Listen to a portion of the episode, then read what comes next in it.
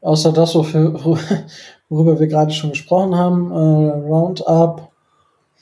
Roundup gibt's, Roundup reden wir nur drüber. Ja doch, klar, Stafford, ne? Stimmt. Stafford und natürlich kurzer Ausblick auf die Super Bowl, denke Ach, ich. pff, ja. Ja, einfach nur ein Tipp. Äh, weil, pff, To- Tobi, Tobi boykottiert den Super Bowl.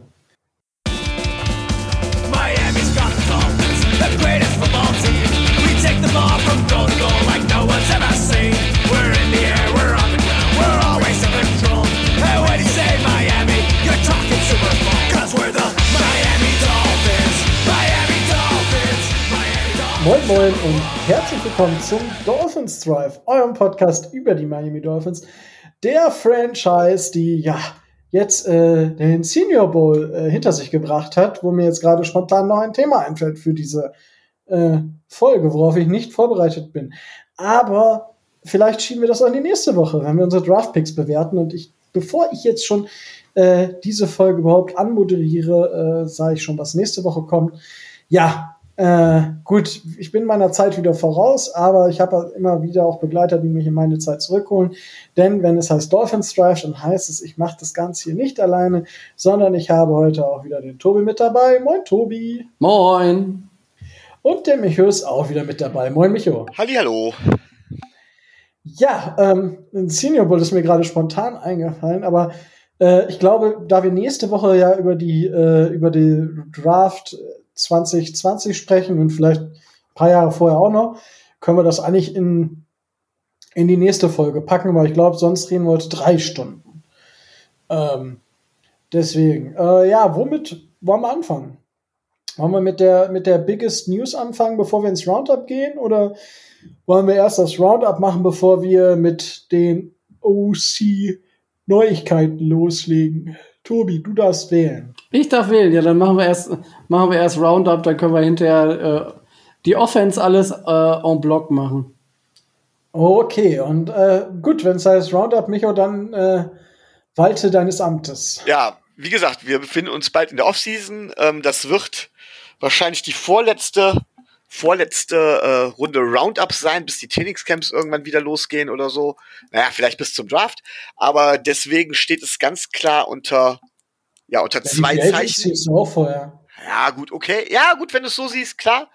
Ähm, es- deswegen steht es unter zwei Zeichen. Das eine ist, wir müssen unsere Super Bowls-Tipps noch abgeben. Und das andere ist natürlich die große News der letzten Woche. Das Quarterback-Karussell ist in Schwung gekommen.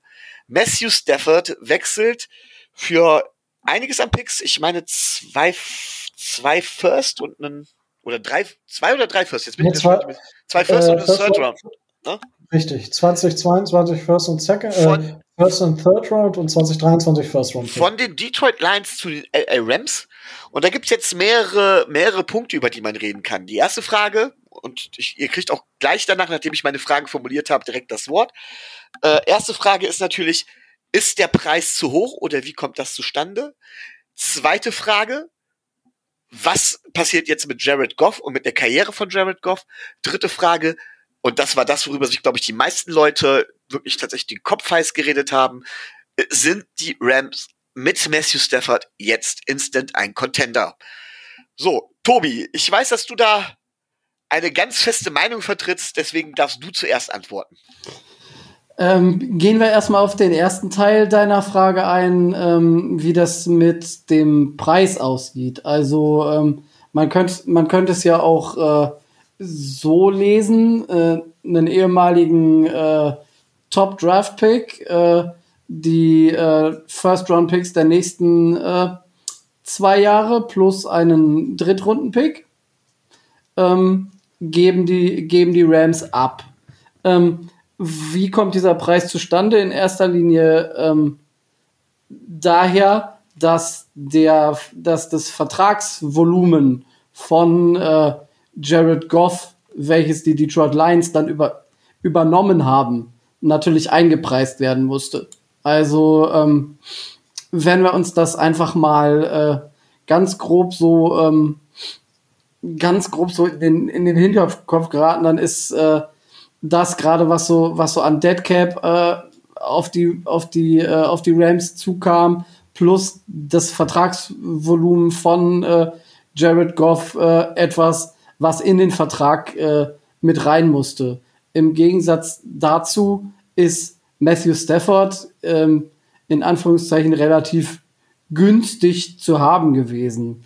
Also ähm, die Rams haben sich ganz klar jetzt dafür entschieden, mit Matthew Stafford auf einen Weg zu gehen, um in den nächsten Jahren, die die Prime von Matthew Stafford sein sollten, weil der gute Mann ist auch schon, ich glaube 32, meine ich, wäre ähm, da das auszuschöpfen und mit ihrer sehr starken Defense, die sie äh, ohne Zweifel haben, und dann mit ähm, jetzt einem Quarterback, dem man nachsagen kann, dass er zumindest äh, ein Top 10 Quarterback äh, ist, Schrägstrich sein kann, in neuem Umfeld äh, dann da auf die Jagd zu gehen, in der, äh, in der NFC ähm, quasi über Jahre hinaus dann äh, eine führende Rolle einzunehmen.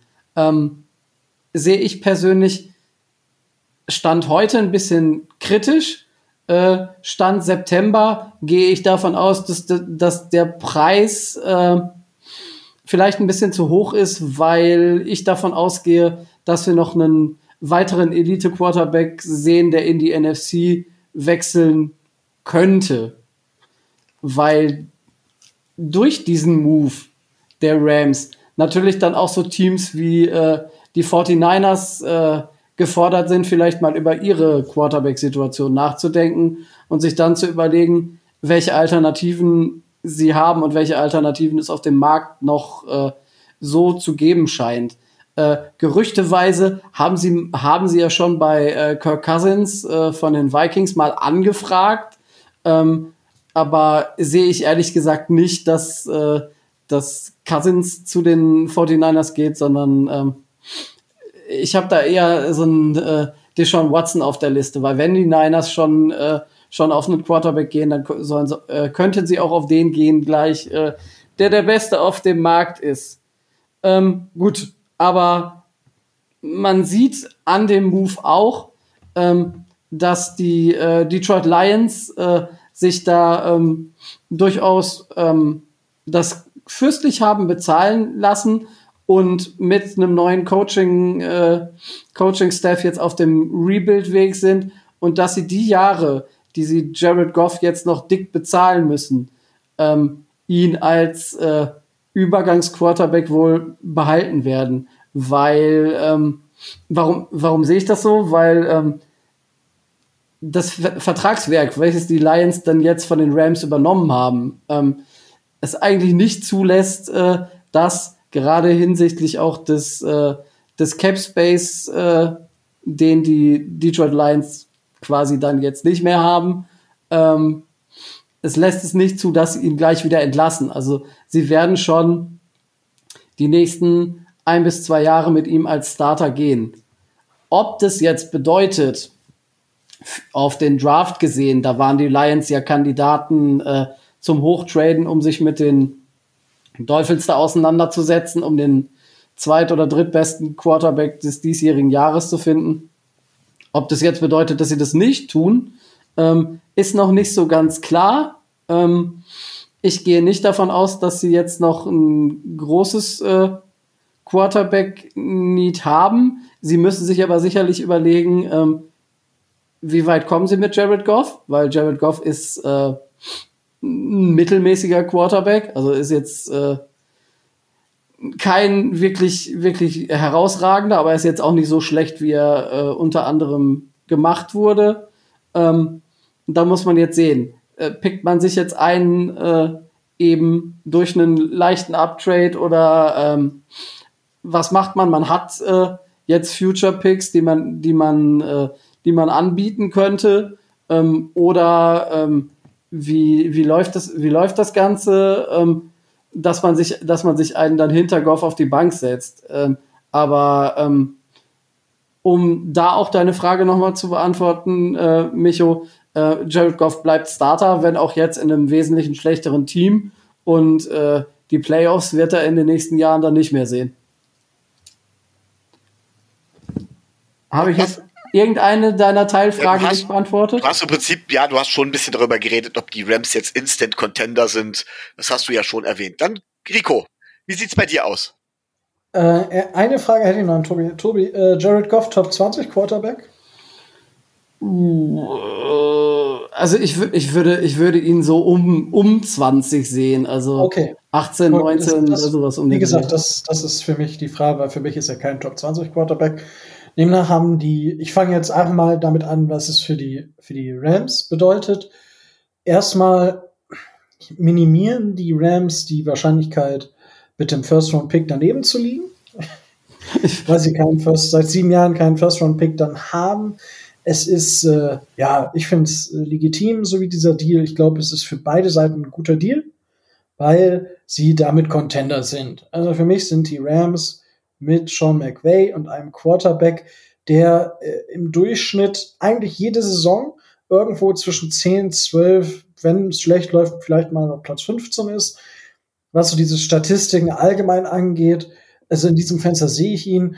Und was Sean McVay mit dem Quarterback auf diesem Level erreichen kann, haben wir schon gesehen, weil auch eine dieser Saisons hatte Jared Goff. Das ist genau das gleiche, das gleiche Problem hat Tobi genau richtig gesagt, haben die 49ers mit Jimmy G. Wenn die 49ers Stafford hätten, würden, würden sie mit Shanahan dieser Offense auch direkt eher ein Contender sein. Ähm, dieser Deal, äh, man muss ihn mal betrachten, weil es ist tatsächlich ein 2021 Third Round Pick, ein 2020, äh, 2022 First und 2023 First Round Pick. Das sagt ja auch schon viel über den Deal aus, weil ähm, es sind ja, es war ja nicht nur ähm, jetzt die Rams, die gefragt haben, hey, äh, Detroit, was wollt ihr haben? Nein, es war auch die Panthers, die Nummer 8 und einen Spät, äh, späteren Pick äh, reingeworfen haben. Die Washington, das Washington Football Team hat Nummer 19 und einen Third Round Pick reingeworfen von diesem Jahr. Äh, die Colts haben nicht Nummer 21 reingeworfen. Die San Francisco 49ers haben, ähm, haben zwar angefragt, aber waren wohl nicht bereit, irgendein offizielles Angebot anzugeben, weil Nummer 12 zu hoch für sie war. Denver Broncos haben einen Pick-Swap äh, angeboten wohl oder diskutiert. New England, wo äh, ja, Stafford nicht hin wollte, hat einen Second-Round-Pick und Spieler angeboten. Welcher Spieler weiß man nicht. Und Chicago und die Jets ähm, haben zu sich zumindest haben mal angefragt, aber ich habe ja schon gehört, dass angeblich für äh, dass man für hier, wie äh, Turnover Sam auch irgendwie, was weiß ich, einen First Round Pick haben will. Da ja so gelacht. Aber der Deal für die, ich finde, es ist eine Win-Win-Situation. Der Deal ist fair für die, für die Lions, ja. Sie wollten dieses Jahr keinen First Round Pick, ja. Das heißt, ich gehe nicht davon aus, dass die Lions dieses Jahr einen Quarterback picken. Sie haben einen Quarterback. Sie werden dieses Jahr Jared Goff evaluieren und haben dann nächstes Jahr, wenn es so läuft, wie viele denken, und ja, ich weiß, es ist, die Saison ist jetzt noch nicht vorbei und ich spreche jetzt schon über die nächste Saison. Aber all, es scheint ja so, auch wenn ich Dan the Man mag, aber für mich sind die Detroit Lions nächstes Jahr ein Team, was eher in den Top 5 als nach 15 pickt. Ja? Und dementsprechend hat man genug Zeit, um sich mit Jared Goff zu ähm, auseinanderzusetzen. Und wenn man dann an sechs pickt, hätte man immer noch zwei First-Round-Picks, die man für einen Sprung auf zwei oder eventuell auf eins ähm, ausgeben könnte, je nachdem, wer dann natürlich wo pickt. Dementsprechend ist das ein guter Deal für beide Seiten. Den zweiten First-Round-Pick gab es einfach für den Vertrag oben mit drauf. Ich finde, das ist an der Position, wo sich diese beiden Franchises befinden, denn äh, The Man hat ja auch einen Sechs-Jahres-Vertrag gekriegt bei Detroit. Genau an diesem Punkt ist es für beide Seiten, finde ich, ein fairer Deal, der gut ist. Für beide Seiten, beide ziehen das Beste für sich raus. Es, man kann es von beiden Seiten gut erklären und dementsprechend finde ich, ist das ein. Es gibt keinen Verlierer für mich in diesem Trade, außer vielleicht Jared Goff, weil er von LA, also ich bin da auch nicht der riesen LA-Fan von der Stadt, aber die Umgebung ist schon schön, je nachdem, wo du dann wohnst, ist natürlich umso schöner. Und jetzt nach Detroit zu ziehen, ähm, ja, er kann sich wahrscheinlich für die Fläche, für die er sich sonst was kaufen konnte in LA, kann er sich wahrscheinlich halb Detroit kaufen. Ähm, das ist vielleicht so ein bisschen die Downside, aber ansonsten bin ich gespannt, äh, was passieren wird, weil es ist definitiv ein gutes Update, Upgrade für die LA Rams. Ja. Ja gut, dann will ich auch noch meinen Senf dazugeben. Dann fange ich mal tatsächlich mit der Geschichte um Matt Stafford an. Ähm, ganz also ich persönlich halte Matt Stafford für einen der unterschätztesten Quarterbacks überhaupt bei uns in der Liga. Ich halte ihn für einen extrem guten Quarterback. Äh, von seinem Skillset her habe ich ihn deutlich höher als, als äh, viele andere Quarterbacks, die in den Top Ten gehandelt werden. Auch, und da werde ich mit Sicherheit jetzt großen Widerspruch von Rico bekommen, aber es ist halt meine persönliche Meinung, auch von der Spielart her und so weiter, habe ich tatsächlich einen Matthew Stafford vor einem Deshaun Watson. ich habe ich hab mich extra muted. ja, nee, ich meine, haben wir schon diskutiert intern. Ähm, gut, sehen wir einfach komplett unterschiedlich. Müssen genau. wir jetzt, glaube ich, nicht weiter ausführen. Und dann ist es für mich als nächstes so, dass, ähm, dass ein ähm, Sean McWay zusammen mit einem Kyle Shanahan natürlich äh, die Top Offense Playcaller, die Top Top Offense Scheme Gestalter sind und ich glaube, dass mit einem, einem, Sean McVay mit einem Quarterback des Kalibers eines Matthew Stafford mal so richtig aufdrehen kann. Das heißt nicht direkt, dass es im ersten Jahr wunderbar klappen wird, weil man sich vielleicht auch ein bisschen jetzt die Offense tatsächlich umstellen wird. Aber was definitiv passiert ist, auch schon im ersten Jahr, man gibt den Rams eine größere Chance, Spiele offensiv zu gewinnen, auch wenn das Scheme mal nicht greift, beziehungsweise der Gegner Antworten hat. Das heißt, selbst wenn Sean McVay mal einen schlechten Tag hat, ist Matthew Stafford in der Lage dazu, ein Spiel über das Scheme hinaus offensiv zu gewinnen. Und damit die Rams für mich auch ganz abgesehen von der Defense ein Contender. Die haben, sie haben zwar wenig Cap Space, sie haben, ähm, sie werden auch wieder flüchtige Free Agents verlieren und sie verlieren vor allen Dingen ihren DC. Das heißt, bei der Defense ist mit einer Regression zu rechnen. Aber auch die Offense ist nicht so schlecht, wie man denkt. Sie steht halt immer im Schatten der Defense. Und mit einem Matthew Stafford sehe ich das, sehe ich das Upgrade als so riesig an. Denn, und das ist mein nächster Punkt, ich finde nicht, dass Jared Goff Starting-Kaliber hat. Ja.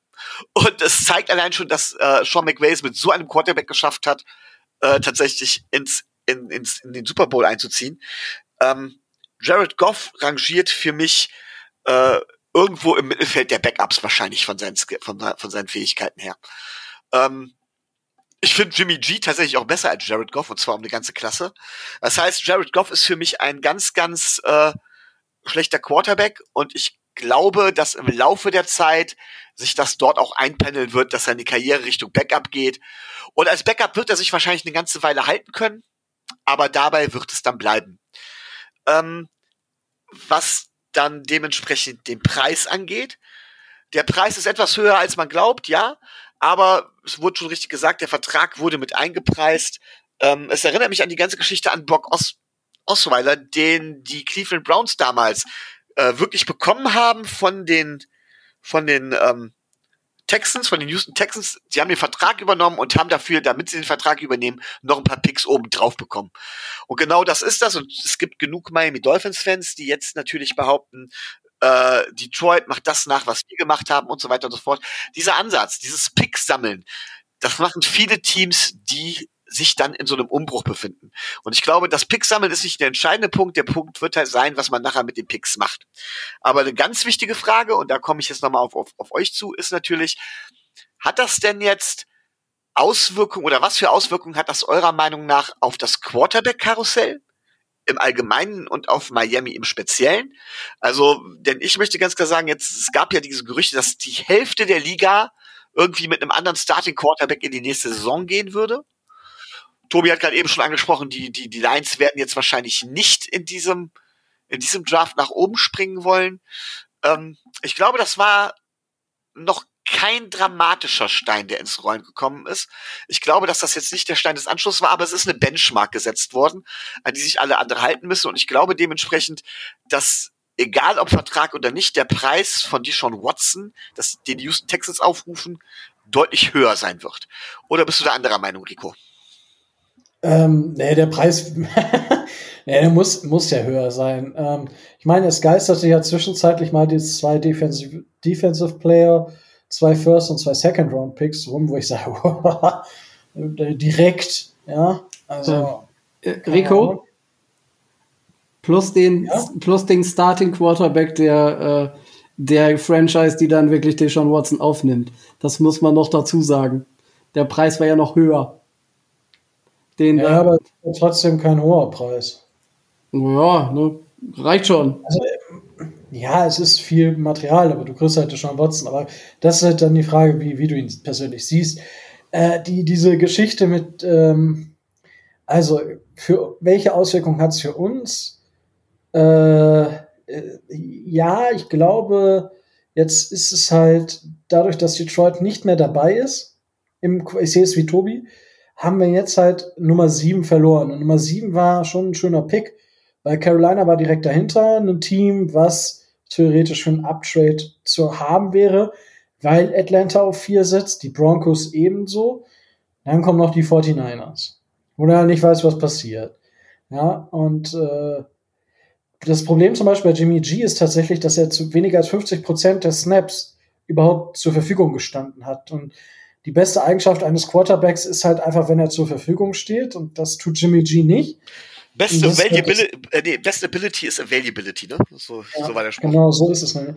Und äh, deswegen ist bei Jimmy G, aber auch vom Spielerischen, dann kann er nicht, kann er kann gar nicht da sein, wo er vielleicht sein könnte. Ähm, so, das heißt, es ist, ich, es könnte ein bisschen ruhiger werden in Richtung Draft. Allgemein, wenn ich mir jetzt die Liste hier angucke. Also es, es, es hat ja auch 17 Teams haben angeblich bei den Texans angerufen. Die Texans haben angeblich nicht zurückgerufen. Und ich meine, es ist ja, machen wir uns nichts vor. Also es kann viele, ich habe ich hab jetzt, ich habe das, das jetzt, jetzt, jetzt lasse ich es auch los. Äh, ich habe es auf Twitter auch geschrieben. Und bei uns in der Gruppe auch. Nee, ich habe es in der Facebook-Gruppe geschrieben, so war es. Ähm, Deshaun Watson hat eine Leverage. Klar, er hat eine No-Trade-Klausel, er kann sagen, er spielt nicht. Er, wenn er nicht spielt, wird er für jedes Tag, den er nicht beim Trainingscamp ist, mit 50.000 Dollar bestraft. Okay, 50.000 Dollar bei so einem Vertrag. Ja, gut, äh, das sind wahrscheinlich mehr als von vielen von uns das Jahresgehalt. Ähm, so, das ist das eine. Dann kriegt er diese Saison aber diese 10,43 Millionen anscheinend nicht. Und jedes Jahr hat er 5,34 Millionen Signing-Bonus. Den muss der zurückzahlen.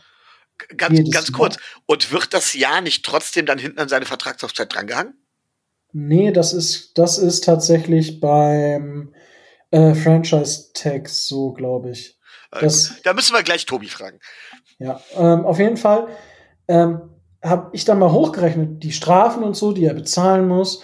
Wenn, wenn es hart auf hart kommt und beide Seiten sagen, ich bin der Stärkste, nein, ich bin der Stärkste, nein, ich bin der Stärkste, ja, das heißt, Deshaun Watson sitzt bis 2026 auf der Bank.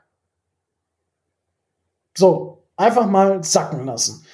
Das heißt, ihm, er kann sich nicht zeigen. Das heißt, er kann nicht beweisen, dass er ein Top 5 Quarterback ist. Das heißt, nach 2026 geht ihm ein neuer Vertrag von, ich sag mal, fünf Jahren 250 Millionen, 260, 270 Millionen äh, durch die Lappen, weil wahrscheinlich wird der äh, Cap Space wieder steigen. So, und es gehen ihm Werbeeinnahmen verloren, weil, also bin ich ehrlich, da mache ich lieber Werbung mit dem Justin Herbert, mit dem Joe Burrow oder mit dem Tour, die vielleicht nicht so gut spielen, äh, als mit einem Quarterback, der vielleicht besser spielen kann, aber auf der Bank sitzt. So, insgesamt, wenn ich das einfach mal hochrechne, gehen schon Watson, wenn er auch, wenn, wenn das jetzt hart auf hart kommt, mehr als eine halbe Milliarde Euro durch die Lappen. So, und äh, da muss ich schon Watson noch einfach mal fragen, wenn es nicht zu einem Trade kommt, ob er nicht irgendwann eindenkt und sagt, okay, ich setze mich mit euch an den Tisch, ich will mit, ein gewisses Mitspracherecht haben, kann er ja fordern, ist vollkommen legitim in meinen Augen, aber dass die sich dann annähern. Und da muss man gucken, was passiert. Äh, die Einstellung des Head Coaches bei den, bei den Texans fraglich, weil er hat es ja bei den Chiefs geschafft, tatsächlich, dass kein Wide Receiver einen Touchdown-Pass fängt in einer Saison. 2000 hm, irgendwas. Und das zu Deshaun Watson. Ob das Karussell jetzt äh, wild sich dreht, weiß ich nicht. Äh, die Jets, da hat Adam Schefter getwittert, er denkt, dass äh, ich denke, er wird da von den, von den Jets irgendwas zugesteckt bekommen haben. Sonst kann ich mir beim geistigen, also kann ich mir nicht vorstellen, dass er, wenn er bei seinem geistigen kompletten äh, Dasein ist, dass er sagen kann, Jared, äh, äh, Sam Darnold wäre ein Late First Round Pick wert.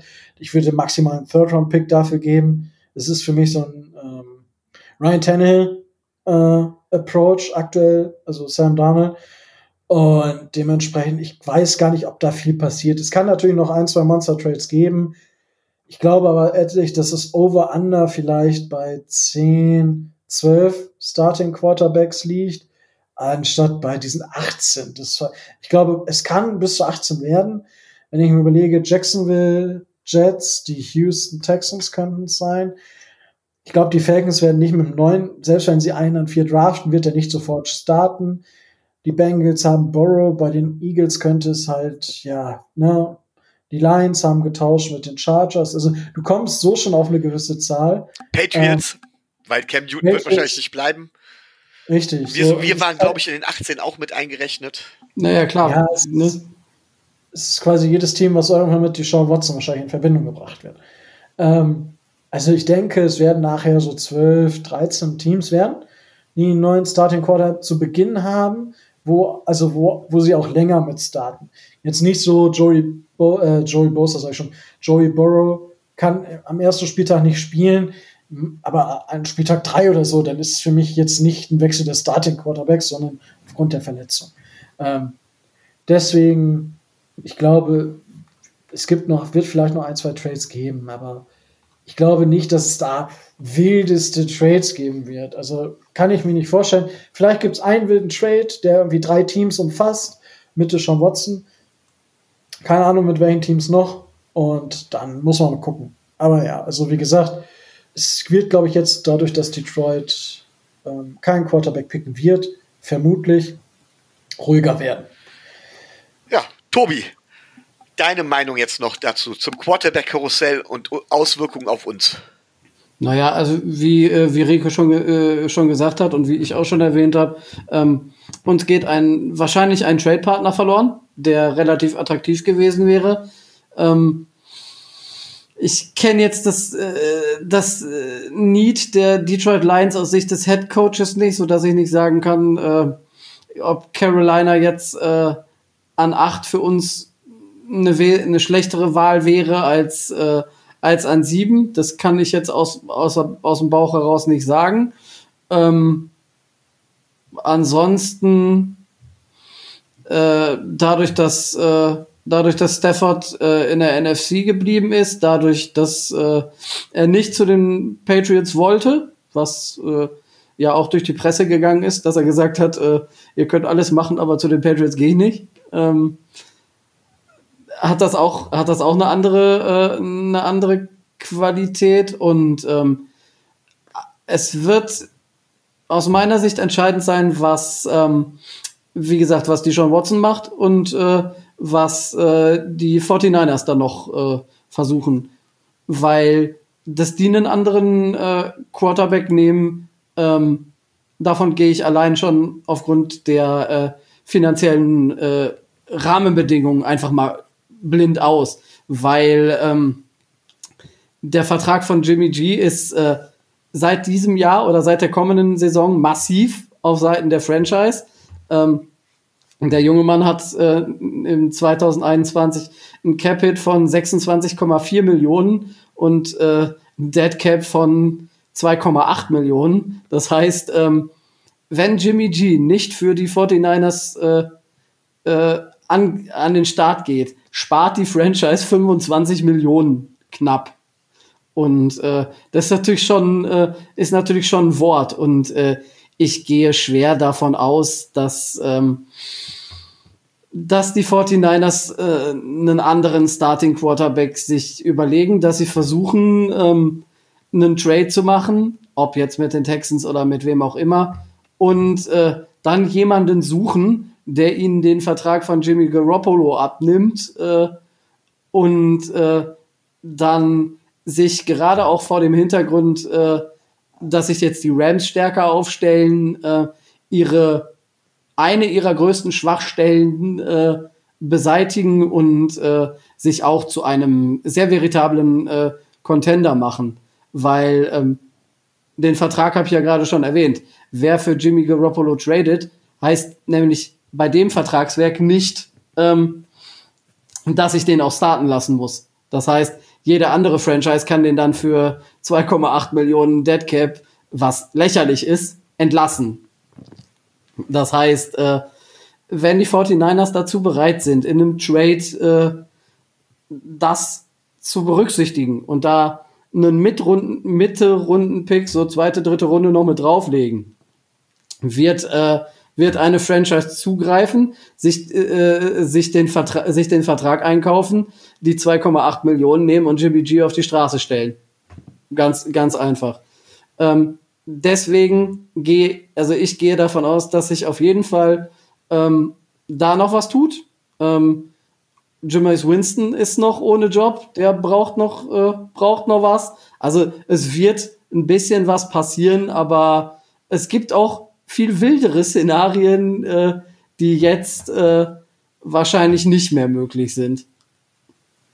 Ähm, jetzt muss ich, bevor ich zum, zum, zu, zu der Super Bowl-Geschichte komme, ähm, zu der Super Bowl-Geschichte. Ja, ja, da gibt es ja eine ganz wichtige Geschichte drumherum. Ähm, da habe ich, äh, da kommt mir tatsächlich die Frage auf, äh, gilt wieder an beide, ähm, wäre Jimmy G nicht was als Backup für uns? Da wäre Ryan Fitzpatrick wahrscheinlich verlieren. Tobi. Äh, ähm, der wäre nur etwas, wenn, wenn man ihm den Vertrag auflöst, eben für diese 2,8 Millionen. Ja, ja, da, deswegen kam ich da drauf. Und äh, ihm einen mehrjährigen Backup-Vertrag gibt. Also das heißt, äh, das ist ja noch, das ist ja noch eine andere Möglichkeit. Du löst den Vertrag aus und äh, machst mit ihm einen, einen Folgevertrag über mehrere Jahre fertig, weil ähm, der Vertrag, den er jetzt hat, der läuft nur noch 2021 und 2022. Ähm, löst, löst er auf für, für billig Geld und äh, machst dann einen Fünfjahresvertrag mit einer Garantiesumme von, weiß nicht, 50, 50 Millionen draus. Klar, kannst du den dann auch als, äh, als Backup benutzen. Und natürlich wäre es da eine Möglichkeit, ähm, günstig an, äh, an zumindest einen, äh, einen Pick äh, zu kommen, wenn man eben diesen Vertrag übernimmt. Aber ich weiß nicht, ob, ähm, ob ein Backup der potenziellen Qualität von Jimmy Garoppolo jetzt das Richtige für, äh, für Miami ist. Okay, dann, äh, dann, dann lassen wir das Thema ganz kurz. Es sei denn, Rico möchte dazu jetzt noch was sagen. Entschuldigung, ich wollte dich nicht überspringen. nee, also ich, ich sag mal, es hätte zwei. Ich finde gar nicht unbedingt, dass man ihm einen langen Vertrag geben müsste. Es wäre theoretisch auch eine Möglichkeit, dass man sagt, hey, ähm, wir nehmen dich einfach mal auf und gucken mal, was passiert. Und danach entweder du schreibst halt woanders einen Vertrag und man versucht vielleicht noch einen äh, Compensatory Pick dann zu bekommen, weil dann sind wir eigentlich dann nächstes Jahr und diese Zeit sollten wir ja schon weiter sein als dieses Jahr, so dass wir eigentlich dann nächstes Jahr keine großen Einkäufe mehr haben, so dass wir tatsächlich dann auf diesem Weg sind, regelmäßig, dadurch, dass wir Spielerverträge zum Teil nicht verlängern, Compensatory Picks einsammeln. Ähm, das wäre so eine Option. Ich, ja, ich glaube aber nicht, dass das dazu kommen wird. Es wäre interessant, es wäre nicht schlecht, aber ja, mehr auch nicht. Kommen wir dann zum Spiel vom Wochenende, der krönende Saisonabschluss, der mich persönlich irgendwie nicht ganz so flasht, aber hier im Dolphins Drive sieht das ja anders aus. Ähm, jeder von uns, also jeder von den anderen beiden hat natürlich einen heimlichen Favoriten. Da haben wir den Lieblingsquarterback von Rico bei den Tampa Bay Buccaneers, der versucht seinen Goat-Status zu zementieren, gegen die jungen, aufstrebenden Wilden, die alles feiern, auf die Tobi so steht, mit den Kansas City Chiefs und Patrick Mahomes. Tobi, wird es dein Herzensteam neben den Miami Dolphins schaffen, den Super Bowl zu gewinnen? Werden die Kansas City Chiefs ihn holen oder was ist dein Tipp? Mein Herzensteam nach den, äh, naja, also äh, bedingt. Ich habe Mahomes nur abgefeiert, weil ich den im, im Fantasy Football hatte, also von daher, äh, ne? Daher, ich finde Travis Kelsey ganz cool, aber ich würde jetzt nicht sagen, dass das meine zweite Herzens-Franchise äh, ist. Ich gehe eine andere Taktik. Ich habe jetzt drei Runden lang mich zu Tode geärgert, weil ich immer gesagt habe, jetzt verlieren die Bugs, aber jetzt verlieren sie, aber jetzt verlieren sie aber. Ich setze Sonntag einfach auf die Bugs und drehe das um und hoffe, dass ich wieder falsch liege. Vielleicht hört er ja dann endlich auch mal auf. Ich glaube zwar nicht dran, aber naja. Was, was glaubst du, was für ein Spiel wird es? Welche Art von Spiel werden wir sehen?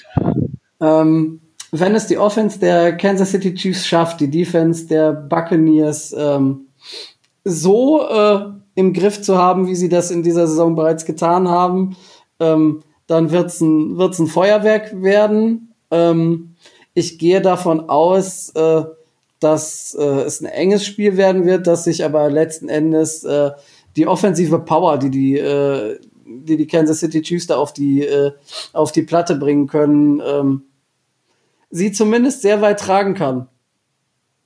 Aber trotzdem gehe ich davon aus, dass die Buccaneers gewinnen. Okay, Rico. Und äh, du glaubst auch, dass dein Quarterback sich seinen verdienten Ring holt, um in den Sonnenuntergang zu reiten? MVP.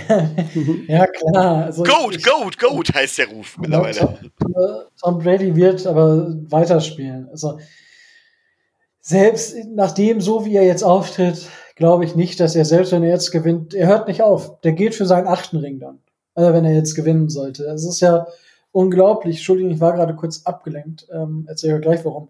Ähm, zum Super Bowl. Äh, ja, also ich gehe da mit den Chiefs, weil, also, ja, die Bucks ähm, müssen über 30 Punkte und haben bisher immer 30, über 30 oder mehr Punkte gemacht. Ich glaube aber, dass die Chiefs zwar kein Laufspiel haben werden, weil das ist der Unterschied im Vergleich zum ersten Spiel. Vita Wehr ist zurück und er hat ja schon richtig stark gespielt im NFC Championship Game. Aber insgesamt glaube ich, dass die Chiefs äh, mit Andy Reid, äh, der jetzt ja schon wieder seine Hawaii-Hemden trägt, einfach insgesamt ein Stückchen zu gut sind für die Buccaneers. Aber es kann viel passieren und ich würde Tom Brady auch nicht abschreiben. Ähm, ich meine, er spielt nicht schlecht und das muss man, man muss es dann auch einfach anerkennen. So, er spielt auf einem guten Level. Er spielt wirklich auf einem verdammt guten Level diese Saison, was ich ihm nicht zugetraut hätte. Und äh, ja, also im Endeffekt, selbst, also wenn sie gewinnen, sie haben eine starke Mannschaft, dann ist es auch verdient. Ich würde es mir aber auch zum anderen, natürlich sagen jetzt viele, ja, äh, wenn du Antonio Brown sagst, dann musst du aber auch mit Tyreek Hill und ja, ich finde aber, ja, wenn ich mich auch entscheiden müsste, würde ich lieber sagen, Antonio Brown sollte in seinem Leben keinen Super Bowl mehr gewinnen. Also das wäre für mich die, die Strafe jeglicher sportlichen und menschlichen Fairness. Wenn Antonio Brown am Ende des Tages so einen scheiß Super Bowl Ring gewinnt, da würde ich im Strahl kotzen, ja. Äh, da mag man mich jetzt auch für verurteilen, weil, äh, und da müsstest du das bei dem und dem und dem Spiel ja auch machen. Ja, aber Antonio Brown ist nochmal eine ganz andere Nummer für mich. Deswegen tippe ich auch auf die Chiefs, aber ich glaube auch, dass die Chiefs insgesamt mehr Optionen haben, äh, beziehungsweise einfach ich glaube nicht, dass die Buccaneers schaffen, das Passing Game so weit zu limitieren. Deswegen gehe ich da mit den Kansas City Chiefs. Gut. Also ich als je, jeder wählt das andere Team wahrscheinlich in der Hoffnung, dass sie mich zu sehr das Herz gebrochen wird. Ich als Neutraler gehe jetzt von einem Shootout tatsächlich aus.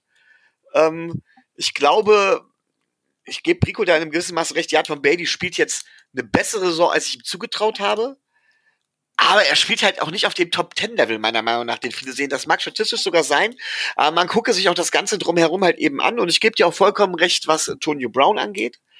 Ähm, ich finde, Antonio Brown hat nochmal eine ganz andere Qualität als teilweise, zum Beispiel gerade, du hast Terry Kill genannt, als zum Teil Fadenscheine Begründung oder nehmen wir einen Kareem Hunt, äh, der ja tatsächlich sogar äh, es mit der Verteidigung nur über, im Grunde genommen übertrieben hat. Der zum Beispiel zuerst angegriffen wurde und die werden alle in eine Schublade gepackt. Für mich ist aber Antonio Brown tatsächlich noch mal eine andere Nummer. Auch deswegen möchte ich auf keinen Fall, dass die Bucks gewinnen. Aber glauben, ja, also glauben ist so eine andere Geschichte. Ähm, ich glaube tatsächlich, dass die Bucks gute Chancen haben, offensiv mitzuhalten. Ich glaube, dass es ein Shootout geben kann und dass dann halt eben, normalerweise sagt man bei einem Shootout geht man mit dem besseren Quarterback. Das ist in meinen Augen Pat Patrick Mahomes, also bei engen Spielen. Ich glaube, dass hier aber die Defense das Zünglein an der Waage sein wird.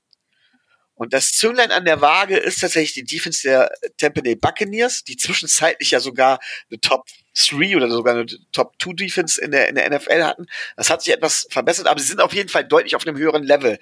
Und ich glaube, dass die Defense der Chiefs, äh, der, der, der, Entschuldigung, der Bucks eher in der Lage ist, einen Drive der Chiefs zu stoppen als umgekehrt.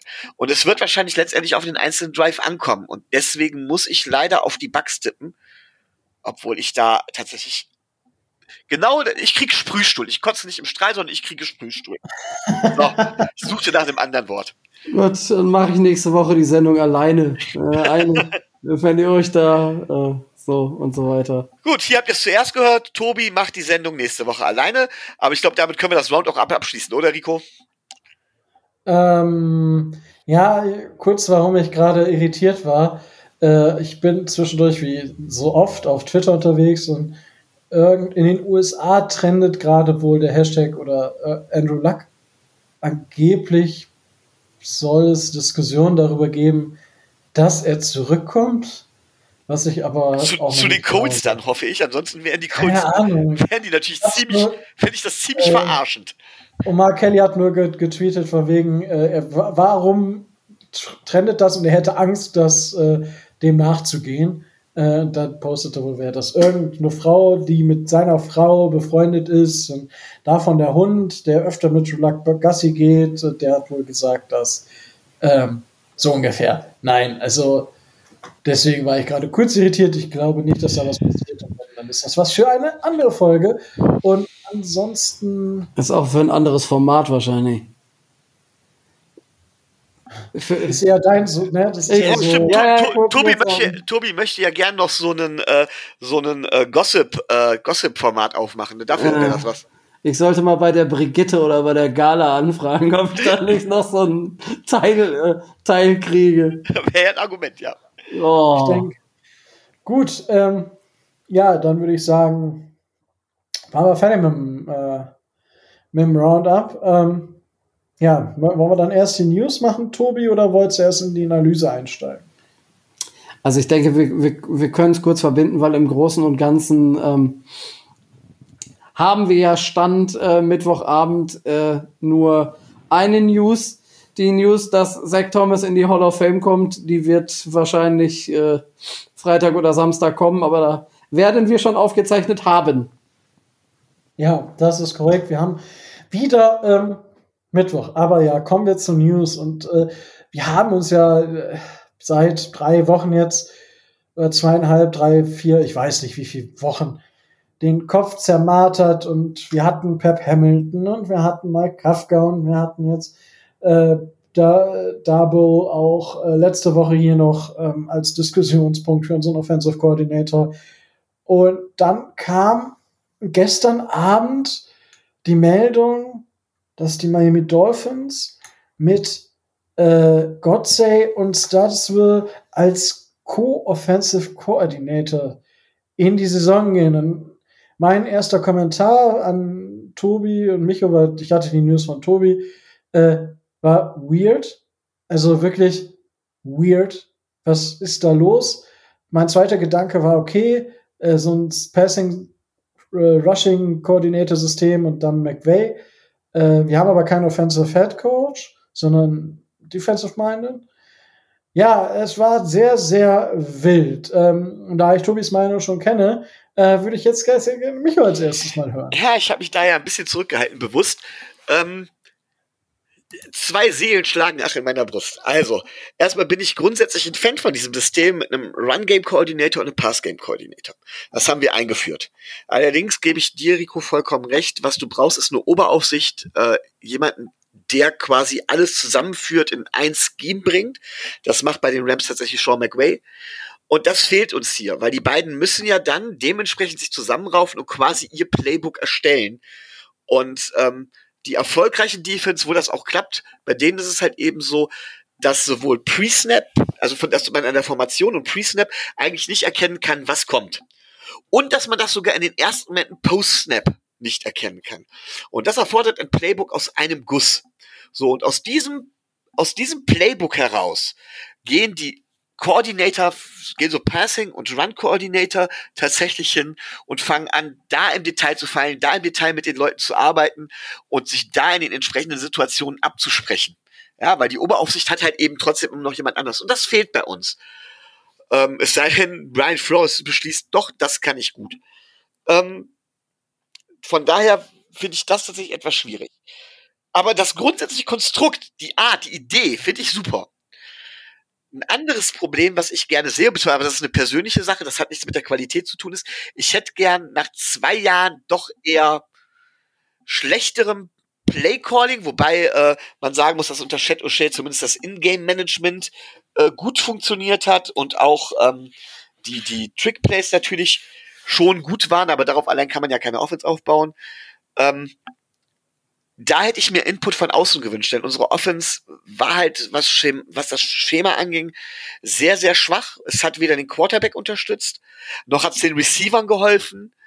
Ähm, es war auch jetzt keine komplexe Offense, dass man sagt, die braucht ein paar Jahre, um sich einzuspielen oder einzugrooven, so mit Option Routes oder sowas, à la Bruce Arians oder tatsächlich diese, diese ähm, Option Offense, ja, und es geht nicht um Rand Pass Options oder sowas. Ich weiß gar nicht, wie es genau heißt. Diese Offense von wegen, dass Quarterback und Receiver auf einem Level sein müssen, also quasi denselben Read haben müssen und dementsprechend sich das Play anders entwickelt. Ähm, ist sehr komplex, braucht eine Menge an, an Vorbereitungszeit. Sowas haben wir alles nicht gehabt.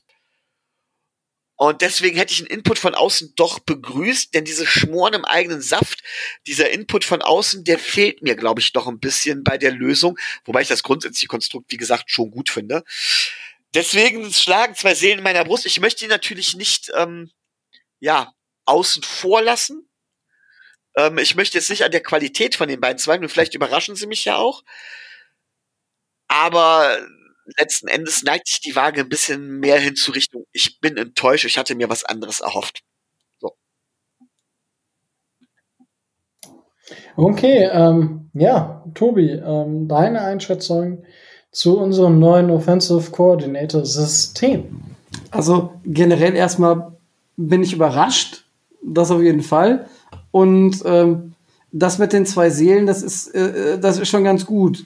Also wir müssen nicht darüber reden, dass äh, Eric Stutzville und George Gotzi ähm, gerade auch bei den, bei, den, bei den Spielern hoch angesehen sind, dass die äh, sehr gute Fuß äh, Football-Lehrer sind und äh, sehr gute Coaches an sich sind. George Gotzi hat darüber hinaus auch äh, 2015, 2016 bei den Texans schon mal als äh, Offensive Coordinator gearbeitet, hat äh, unter anderem einen Spieler wie Brock Osweiler wie, wie ein NFL-Spieler aussehen lassen. Das äh, muss man auch aber. Aber nicht bei den Texans. Äh, doch. Der sah, Brock Osweiler sah bei den Texans doch nie wie ein NFL-Spieler aus. Naja, also äh, das 2016er Jahr war schon äh, eins, wo, wo ich sage, war jetzt nicht ganz, ganz äh, verheerend und äh, Weil sie haben, sie haben wegen der miserablen Leistung Brock Osweiler nach dem ersten Jahr verkauft. Ähm, sie, haben ihn, sie haben ihn Picks abgegeben. ab, mit Picks abgegeben, kommt, nehmt den Scheiß, Hauptsache ihr nehmt uns den Scheiß Kerl hier ab. Sie, sie haben ihn, sie haben Entschuldigung, ihn, aber- äh, sie haben ihn abgegeben, weil er nicht das geleistet hat, was sie sich, was sie sich versprochen haben. Das ist richtig, ja. Aber ähm, wie gesagt, Er wurde Ne? sogar während der Saison gebencht, meine ich, und durfte nicht mehr spielen. Gegen, gegen, wie hieß der noch? Trevor Simeon oder so. Tom Savage. Oder Tom Savage, ja, genau. Simeon war, äh, Simeon war bei den Broncos. ja, ja, genau, richtig. Ja, ja, deswegen habe ich das so. Naja, also. Entschuldigung, da wenn hat- ich hier jetzt so die Parade gerätsche, aber huh, Da ist ja, ne, trotzdem. Darum geht's ja jetzt auch nicht, sondern es geht ja um äh, George Gotze. Also der hat schon, der hat das schon mal gemacht und der hat Vorerfahrung, was das angeht. Und äh, dass er zwischendurch als äh, Chen, Chen Gady und sein, sein Team zwischenzeitlich mal ähm, Corona-mäßig äh, nicht äh, verfügbar waren, mit Tour gearbeitet hat, ist sicherlich auch ein Grund, ähm, was äh, mit für ihn spricht. Das ist natürlich ein weiterer Nebenaspekt, dass wir jetzt wahrscheinlich davon ausgehen, für die einen müssen, für die anderen können, ähm, dass sich die äh, Gerüchte, dass äh, Deshaun Watson jetzt zu uns kommt, wahrscheinlich wieder etwas abkühlen, weil durch diese Lösung liegt es nahe, dass, äh, dass wir oder dass die Dolphins sich da überlegt haben, ähm, dann jetzt auf, äh, auf Tour zu setzen und äh, auf Tour zu gehen. Aber wie gesagt, das ist auch alles nur ähm, spekulativ. Zumindest ist der Ansatz an sich ähm, er ist interessant. So wie du sagst, ich hätte mir auch lieber was von, äh, was von extern gewünscht, äh, um, ähm, um da vielleicht auch mal neue Elemente reinzukriegen. aber die, die Kontinuität, die äh, gerade bei, den, bei der Offense nicht so da ist, wird durch die beiden zumindest im Ansatz äh, gewährleistet.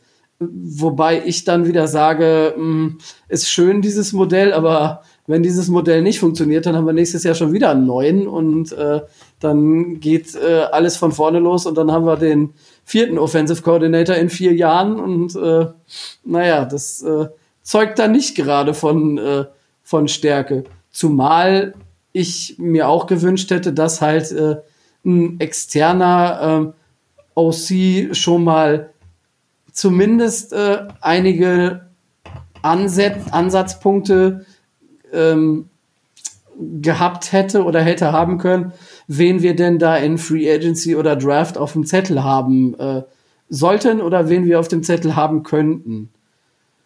Ähm, generell bei einer Zweierspitze, ich sehe jetzt nicht so dass äh, das riesige Problem, ähm, dass da nicht der eine ist, der da, äh, der das oben drüber deckelt. Wo, äh, wo ich so das größere Problem sehe, ist, wenn sich die beiden mal nicht einig sind. Ne? Wenn es dann wirklich zu ähm, haarigen Entscheidungen in äh, sehr engen Spielen kommt, ähm, da muss die Aufgabenverteilung einfach von vornherein klipp und klar äh, aufgelegt werden. Ähm, wenn ich jetzt spekulieren müsste, würde ich davon aus, äh, würde ich davon ausgehen, ähm, Gotzi äh, hat so mehr so die leicht, leicht erhobenere Stellung, weil er schon mal äh, Offensive Coordinator war und äh, Stutzville kümmert sich in erster Linie um, äh, um Run Plays und äh, diese ganzen Geschichten. Ähm, aber es kann funktionieren es birgt natürlich äh, ein gewisses Risiko. Ähm, es ist innovativ, das ist, äh, das ist klar. Ähm, zum Beispiel als Fun Fact, äh, Alabama hat in den letzten Jahren, als Tua da war, häufiger mit einer Doppelspitze äh, operiert. Das kennt der also. Ähm, aber wir werden sehen. Ich äh, kann mich da jetzt nicht zu einer abschließenden Bewertung äh, durch, durchringen, weil ich sowohl das Positive sehen kann, als auch sage, hm, hm, hätte man vielleicht besser machen können. Also ich bin dabei ganz stark grau. Weder schwarz noch weiß. Ganz stark bei grau. Okay, Michael, du möchtest bestimmt noch was dazu sagen.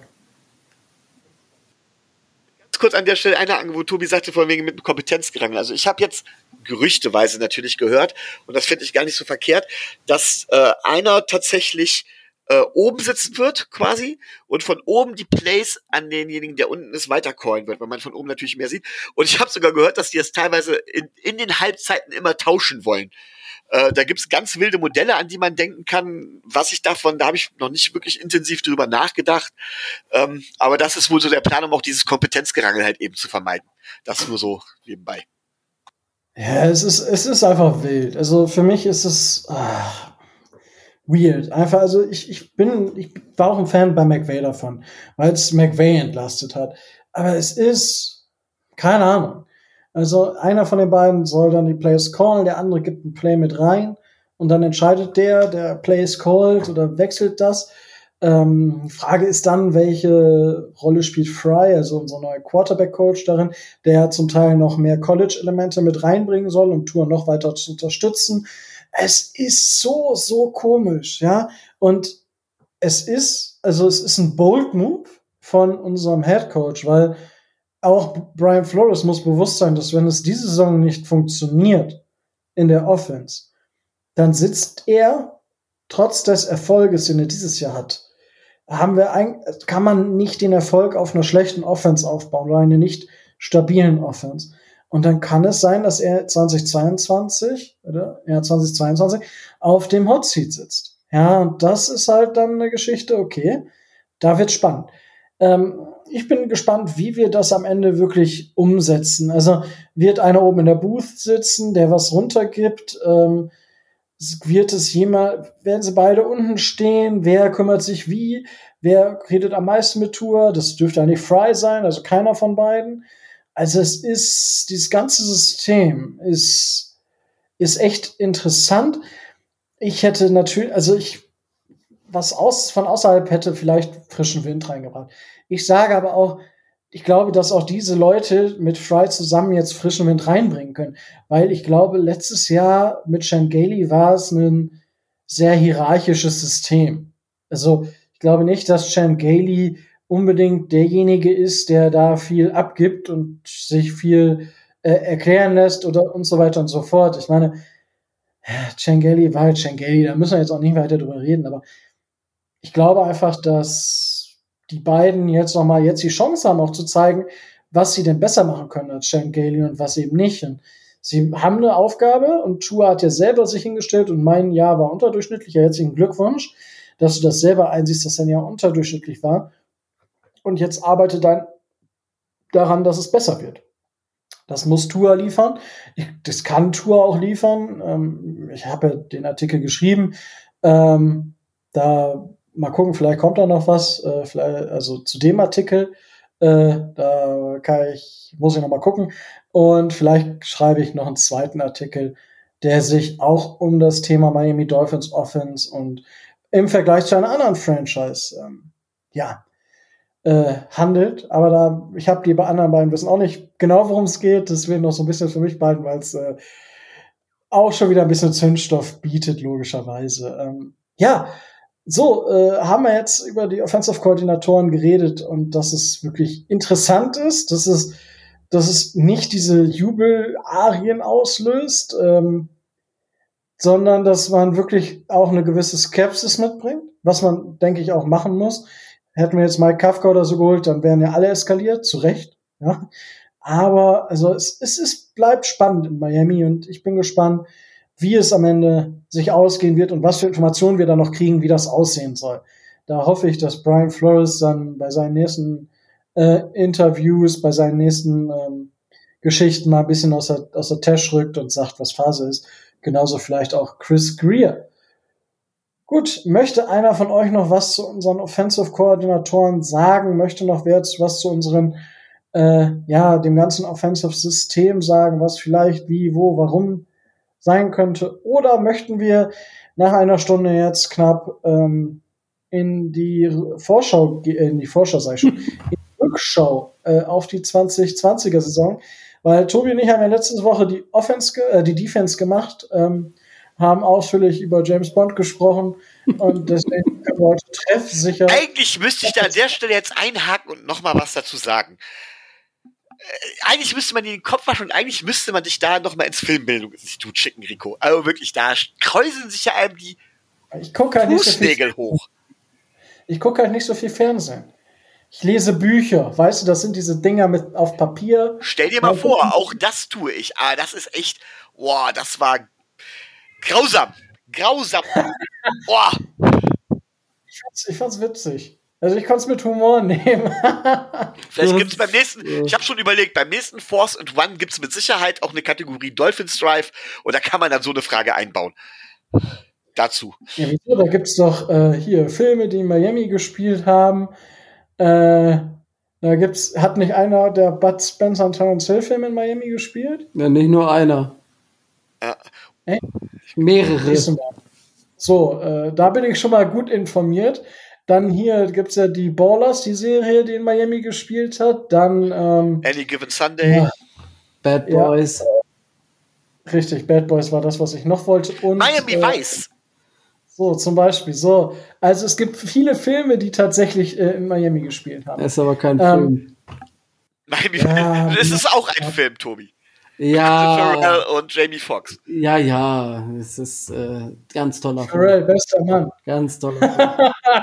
Ich liebe diesen Typen. Ähm, auf jeden Fall, damit gehen wir auch jetzt in die Offense äh, rein, würde ich behaupten.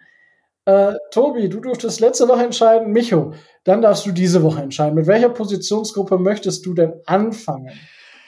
Ähm. Puh. Äh, alles nicht so einfach, weiß. alles viel Redebedarf. Ähm, wir, wir fangen tatsächlich, wir fangen beim Quarterback an. Beim Quarterback, da hatten wir diese Saison zwei Starter. Ryan Fitzpatrick, der auf 496 Offensive Snaps kommt, während Tour auf 571 Snaps kommt. Ja. Ähm, Tobi, dann darfst du anfangen. Wie, ich meine, Ryan Fitzpatrick, ähm, ich weiß nicht, ob ihr es gesehen habt, er war in der Pat McAfee Show, war schon wieder einfach witzig, äh, aber er sucht jetzt auch eine neue Franchise. Mm, ja, wie seht ihr die letzte, oder Tobi, du, die Saison bezogen auf die Quarterback-Situation? Wenn du äh, unsere Nummer 14 ansprichst, fange ich mit dem auch an. Hat äh, Alter vor Schönheit oder so, ne? Aber ähm, äh, es war besser, als ich gedacht hatte. Es war ähm, in einigen Spielen aber dann auch wieder äh, typisch Ryan Fitzpatrick, äh, reichlich wild. Ähm, ob der Zeitpunkt jetzt so der richtige war, äh, als man den Wechsel vorgenommen hat, da haben wir unter der Saison Ewigkeiten lang drüber gesprochen. Ähm, wenn man alleine den Rekord sieht, kann man sagen, ja, war vielleicht, äh, war vielleicht jetzt äh, nicht die, der schlechteste Zeitpunkt, um äh, Tour teilweise zu evaluieren. Ähm, aber man muss, man muss dazu sagen, für seine 38 Jahre hat äh, Fitzpatrick das einigermaßen gut gemacht, hat sich, äh, hat sich klaglos dann auch, äh, oder mehr oder weniger klaglos in die zweite Reihe äh, zurückgesetzt und äh, ist dann in einigen Spielen als äh, sogenannter Reliever, also als äh, derjenige, der entweder das Spiel zu Ende bringen soll oder das äh, Ruder nochmal rumreißen soll, von Flores äh, nochmal wieder reingeworfen worden, hat da seine Sache ähm, ziemlich, ziemlich gut erledigt. Äh, gut, Denver lag jetzt äh, an anderen Gründen, dass wir bei den Broncos verloren haben. Da war äh, das ganze Spiel relativ, äh, relativ gebraucht. Und ähm, ich gehe tatsächlich davon aus, dass er äh, irgendwo für die nächste Saison für ein Jahr nochmal äh, einen Starting-Posten bei einer Franchise findet, die äh, einen Übergangsquarterback sucht und äh, die äh, da vielleicht Ryan Fitzpatrick und auch seine, seine Mentor-Qualitäten, die er auch bei Tua gezeigt hat, äh, da vielleicht für einen, äh, für einen Rookie nochmal nutzen will. Ähm, ehrlich gesagt, ich sehe nicht, dass, äh, dass Ryan Fitzpatrick nochmal äh, im nächsten Jahr zu den Dolphins zurückkommt, weil ähm, es wurde ja schon deutlich, ähm, er will spielen. Und ähm, das wird er zumindest auf absehbare Zeit jetzt bei, äh, bei Tua erstmal nicht, nicht mehr können, weil ähm, ich rechne dafür, dass äh, Tua klarer Starter bei den Dolphins 2021 wird. Da spannen wir dann jetzt den Bogen zu Tua. Ähm, Tua hat ähm, mehr gespielt, als ich das vor der Saison angenommen hatte. Also ich hätte nicht gedacht, dass er, äh, dass er neun Spiele startet. Ähm, er hat's in äh, einigen Spielen herausragend gemacht. Ähm, gerade das Spiel gegen, äh, gegen die Cardinals war somit das Beste, äh, würde ich sagen, was er für die, äh, für die Dolphins gemacht hat. Und äh, immer dann, wenn er, ähm, wenn er so ein paar Freiheiten hatte und wenn er äh, durch, durch Rollouts oder so seine äh, seine Stärken äh, ausspielen konnte, wenn er, äh, wenn er selber die Defense in Bewegung bringen konnte, dann hat er eigentlich relativ, äh, relativ gut ausgesehen. Wir müssen aber nicht darüber, äh, darüber reden, dass er die Schwächen, die ähm, einige Experten auch vor, äh, vor der Saison schon bei ihm festgemacht haben, äh, dass er die auch in, äh, in Miami gezeigt hat und dass er ähm, noch viel lernen muss, dass er die, äh, die Preseason, wenn, sie, wenn wir sie denn äh, in irgendeiner Art und Weise in diesem Jahr dann kriegen, braucht und ähm, dass er lernen muss und diese Entwicklung äh, vom ersten zum zweiten Jahr hinbekommen muss. Ich äh, spare jetzt den Vergleich zu anderen Rookie-Quarterbacks aus. Ähm, ich finde, er hat es, ähm, er hat es okay gemacht. Also, wie gesagt, man hatte, äh, man hatte vielleicht ein bisschen zu, äh, zu hohe Erwartungen an ihn, also so zumindest Teile der, äh, der Fans hatten zu hohe Erwartungen an ihn, die er einfach auch wegen der Besonderheit der Saison und äh, was man da alles als Ausrede nutzen kann, schlechte Waffen, schlechte O-Line und was auch immer, aber da kommen wir gleich auch noch zu. Ähm, ähm, das muss man sicherlich alles mit, mit einpreisen. Von daher finde ich okay, aber er ist jetzt auch gefordert, ähm, da anzusetzen und äh, in der Zeit, die er jetzt hat, bis Juli, August, keine Ahnung, ähm, da wirklich auch einen deutlichen Sprung nach vorne zu machen, um zu zeigen, dass äh, das Improvement stattfindet. Die nächste Saison wird die entscheidende für äh, für Tour Tagovailoa sein. Da müssen wir nicht drüber nach äh, müssen wir nicht drüber nachdenken, ähm, weil wir spätestens am Ende der nächsten Saison ähm, wahrscheinlich ein erstes Fazit ziehen äh, ziehen werden und dann gucken, ähm, ob wir uns nicht anderweitig umgucken müssen. Ähm, dass das, das in dieser Off, äh, in dieser Off-Season oder jetzt in den letzten Wochen schon so kam, hat einzig und allein damit zu tun, dass äh, es eben die Möglichkeit oder die theoretische Möglichkeit auf die Sean Watson gab, dass sich das, dass man sich das in Miami wahrscheinlich angeguckt hat und dass man jetzt durch äh, Gotzi Stutzville ähm, dazu übergegangen ist, auf Tour zu setzen. Und ähm, um im letzten vielleicht die Frage zu beantworten, hätten wir mit Ryan Fitzpatrick mehr Spiele gewonnen, als wir das mit äh, Tua Tagovailoa ähm, getan haben oder wenn, wenn wir ihm ein Redshirt-Jahr gegeben hätten, hätten wir mit Ryan Fitzpatrick die, die Playoffs erreicht?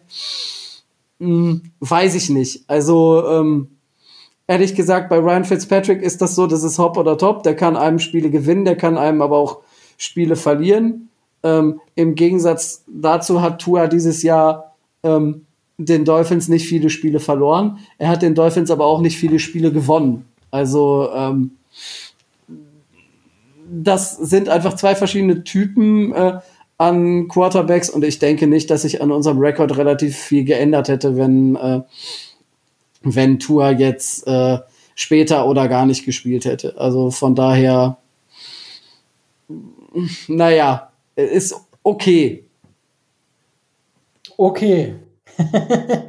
ja, äh, Tobi, danke für deine Einschätzung. Micho, ähm, wie siehst du die letztjährige Saison, wenn du auf die Quarterback-Position schaust? Ja, also da gibt's, da hängt natürlich ein riesiger Rattenschwanz dran. Und ich will versuchen, das Ganze relativ ja, kompakt zu halten. Denn man könnte jetzt anfangen mit Playcalling, mit, mit Draft-Strategien, mit allem möglichen.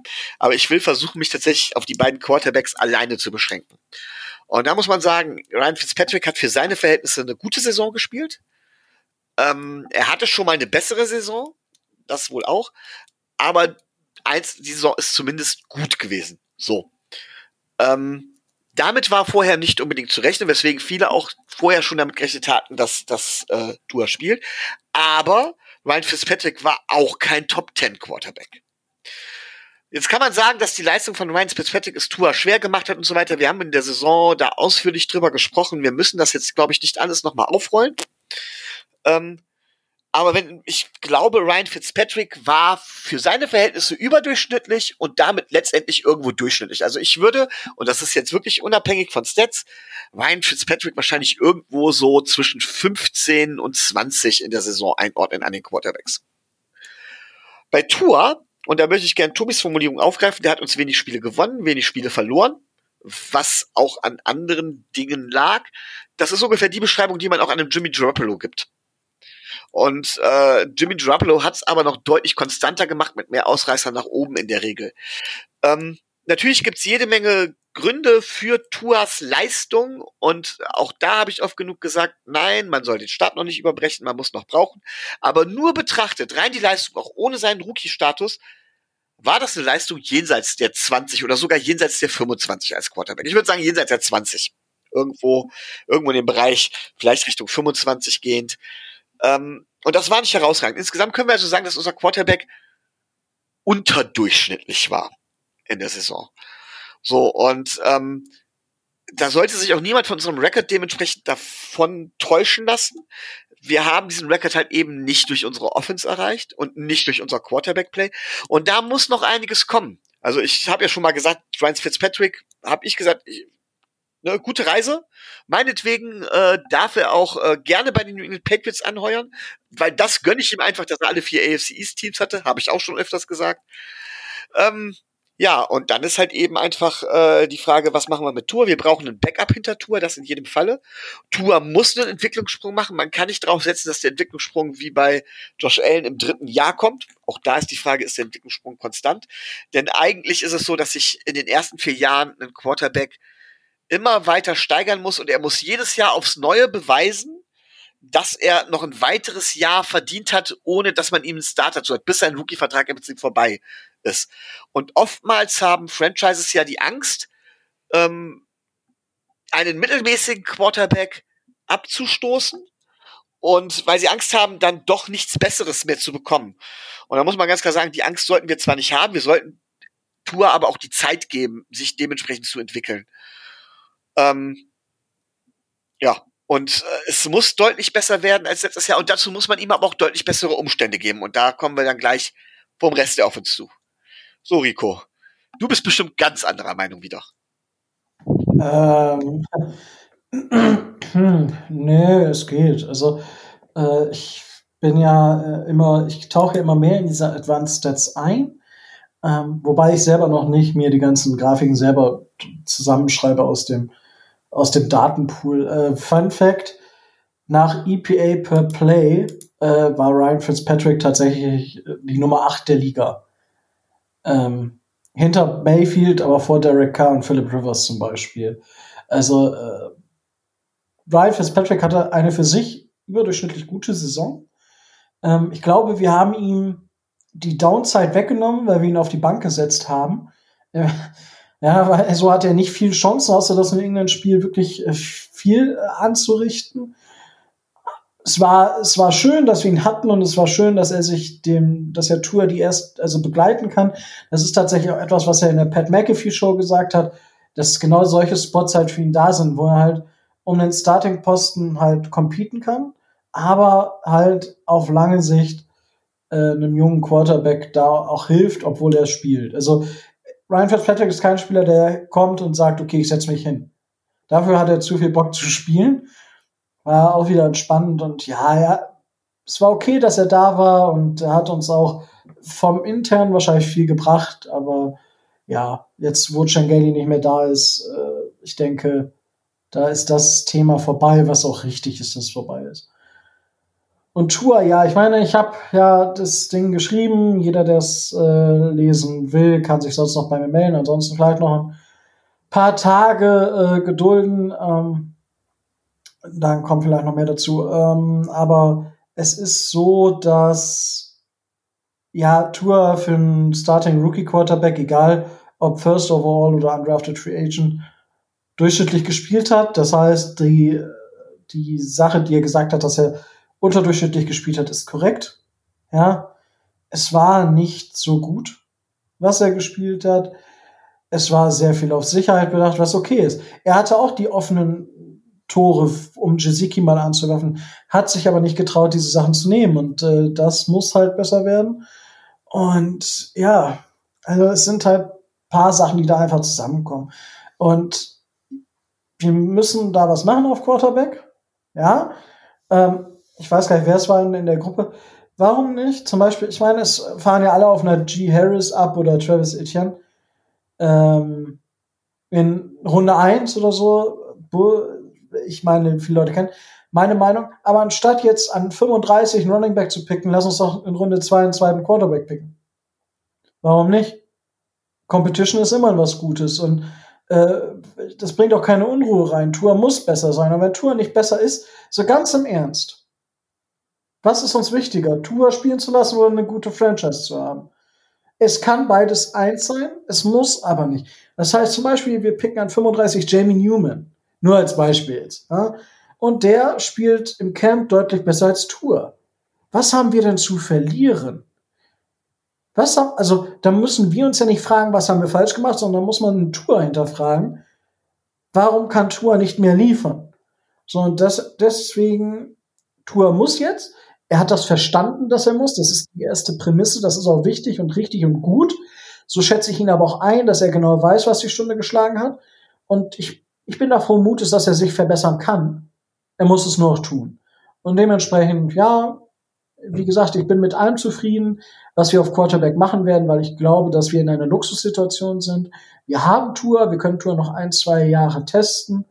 Wir haben aber auch die Möglichkeit, jetzt einen anderen Quarterback zu picken, um ihn dahinter auf die Bank zu setzen oder halt was weiß ich zu machen. Ja, und äh, Michael, du hast genau richtig gesagt, viele Teams, es gibt da einen Spruch, ich kriege ihn gerade nicht mehr ähm, zusammen, aber von wegen ähm, a lot of people are scared to leave the good for the great. Ja, oder leave the good to go for the great. So, und äh, das ist das, also wenn man die Möglichkeit hat, für was Besseres zu gehen, sollte man es immer tun, meines, meiner Meinung nach. Und dementsprechend müssen wir, wir müssen uns nicht an dem Namen Tour aufhängen. Tour, also ja, und wir haben, ich habe mir kein Tour, ich habe mir gar kein Jersey gekauft, das ist eine ganz andere Geschichte, aber ja, es tut, es ist, tut auch mir persönlich weh und leid, wenn Tour es nicht schafft. Aber das müssen wir mit der Franchise ausbaden. Und wenn es dann wen Besseres gibt, wirst du die bessere Person starten lassen. Micho. Äh, da fällt mir wirklich an, zu dem, was du gerade gesagt hast, fällt mir eine Geschichte ein. In den 80ern haben die Miami Dolphins ähm, einen Quarterback gedraftet, obwohl sie eigentlich einen Quarterback hatten, der mindestens solide, wenn nicht sogar etwas besser spielte. Ähm, wo sich alle Welt gefragt hat, warum draftet ihr, ihr wart in den Playoffs, ihr glaubt, meint ich so, oder kurz vor den Playoffs mit einem relativ jungen Quarterback, warum draftet ihr irgendwann relativ spät in der ersten Runde einen Spieler namens Dan Marino? Wozu? Das war damals die Frage. Übrigens, ich weiß nicht, wie der Quarterback heißt, wäre auch eine gute Frage für das Force and One. Aber tatsächlich. Und, und was hat es uns gebracht? Kein Ring. Aber immerhin eine Super Bowl-Teilnahme. und ein Hall of Fame Quarterback. Ja. Ähm, Was hat ey, das uns stimmt schon. Was Also, hat es uns ähm, gebracht?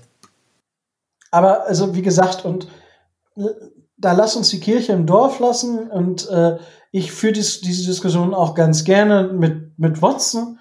Ja, welchen Nutzen hat man davon und so weiter und so fort. Und ja, äh, können wir gerne äh, so nochmal führen. Ich weiß nicht, im Podcast es sind ja jetzt auch viele Leute auf Clubhouse unterwegs. Ja, vielleicht mache ich da einen Raum, weil ich meine, ihr habt ja, glaube ich, beide nicht dieses äh, Obstprodukt, ja. Kommt Ihr mir auch, ja kommt nicht mir auch nicht in die Tüte. Ihr seid ja nicht so die Vitamin-Junkies. Äh, vielleicht mache ich einfach mal so einen Open Dolphins Talk auf Clubhouse. Äh, ich meine, Chris, danke für die Einladung, ähm, der mich da hinzugefügt hat. Ähm, der gute Chris, äh, wenn da wer Bock hat, äh, also ich wäre für, für einen Clubhouse Talk durchaus zu haben. Ähm, ich spreche das mit den anderen beiden ab. Äh, Also ich wäre dafür auch zu haben, wenn es nicht unbedingt mit so einem Ange ein bisschen Apfel zu tun hätte.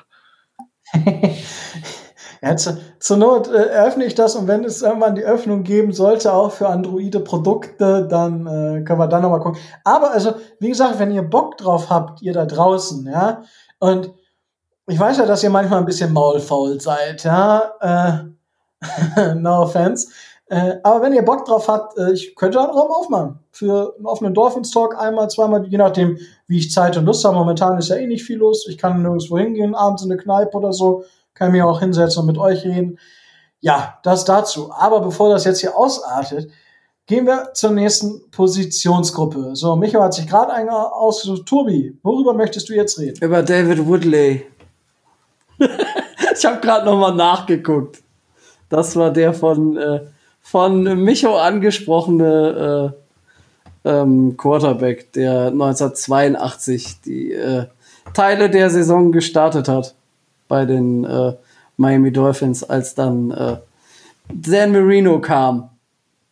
War jetzt nicht so gut, aber ne, auch nicht so schlecht.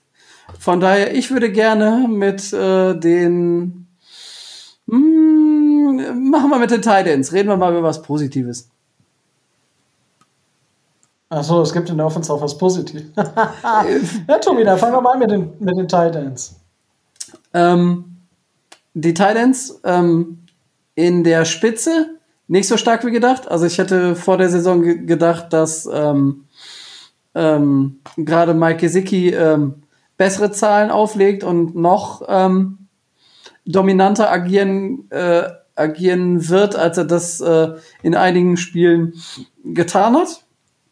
hat er jetzt, ähm, was das, äh, was das angeht, so ähm, nicht äh, realisieren können, teilweise weil er die Targets nicht gekriegt hat, teilweise äh, weil er halt auch eine ne bessere Deckung bekommen hat, ist immer noch auf äh, 700 Yards und äh, sechs Touchdowns in der Saison gekommen. Ähm, von daher, er hat aber auch ähm, einige Spiele, also eins hat er komplett verpasst, äh, ein paar der, der letzten hat er mehr oder weniger unter, äh, unter Schmerzen oder ähm, mit einer angeknacksten Schulter gespielt.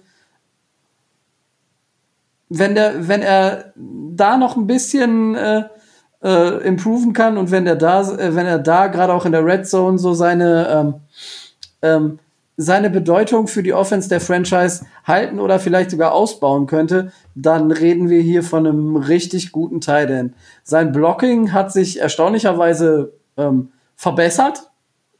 Also wir reden jetzt nicht von wirklich starken Blocking-Qualitäten, aber ähm, er ist äh, mindestens ein Top 10 äh, Tight End in der Liga. Und äh, wenn er den Status halten kann, wäre ich damit schon zufrieden womit ich überhaupt nicht gerechnet habe. Und dann kommen wir auf die, äh, kommen wir auf die anderen beiden äh, Herren der, dieser Positionsgruppe, ähm, ist, dass ähm, Durham Smitey ein Faktor in der Offense war. Also wir hatten, also ich hatte ihn zumindest vor der Saison als reinen äh, Blocking End gesehen, aber ähm, 26 Catches für 208 Yards, zwei Touchdowns, ähm, sind schon, sind schon stark und er war auch ein ums andere Mal dann auch offensiv wirklich, äh, wenn auch nur ein kleiner, aber ein Faktor. Hätte ich ihm überhaupt nicht zugetraut. Also das war für seine Verhältnisse schon äh, sehr stark und äh, in, ähm, in eine ähnliche Richtung geht, äh, geht das, was, äh, was Adam Shaheen äh, leisten, äh, leisten konnte oder geleistet hat. Man hat es mit ihm relativ für einen günstigen Trade probiert.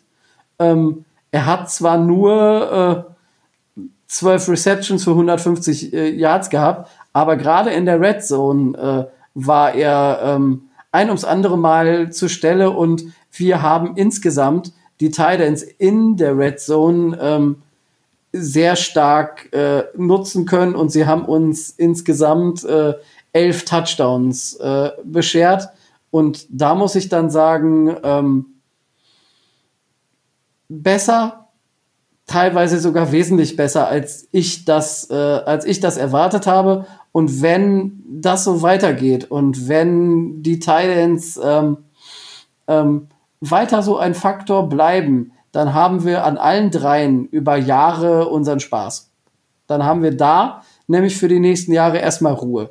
Die drei sind alle noch relativ äh, relativ jung. Der älteste ist äh, 26. Also da haben wir noch ein paar Jahre vor uns, wo wir uns da, glaube ich, bei der Positionsgruppe eher weniger Gedanken machen müssen. Micho, siehst du die Titans auch so positiv, wie es der Tobi tut? Ich sehe sie sogar auch, ich sehe sie sogar ziemlich positiv. Ähm, mich hat es überhaupt nicht gewundert, dass Durham Smythe plötzlich ein Faktor in der Offense war. Ich meine, er kommt von einem der besten oder dem besten College überhaupt. Äh, da war vorher schon klar, dass er da einschlagen wird. ähm, Oh. Nein, äh, um, also es ist tatsächlich so, dass unsere Tight Ends eine Vielfalt gezeigt haben, die vollkommen in Ordnung ist. Mike Gesicki ist in dieser Konstellation tatsächlich zu gebrauchen. Allerdings vor allen Dingen meiner Meinung nach in Two Tight End Sets oder so.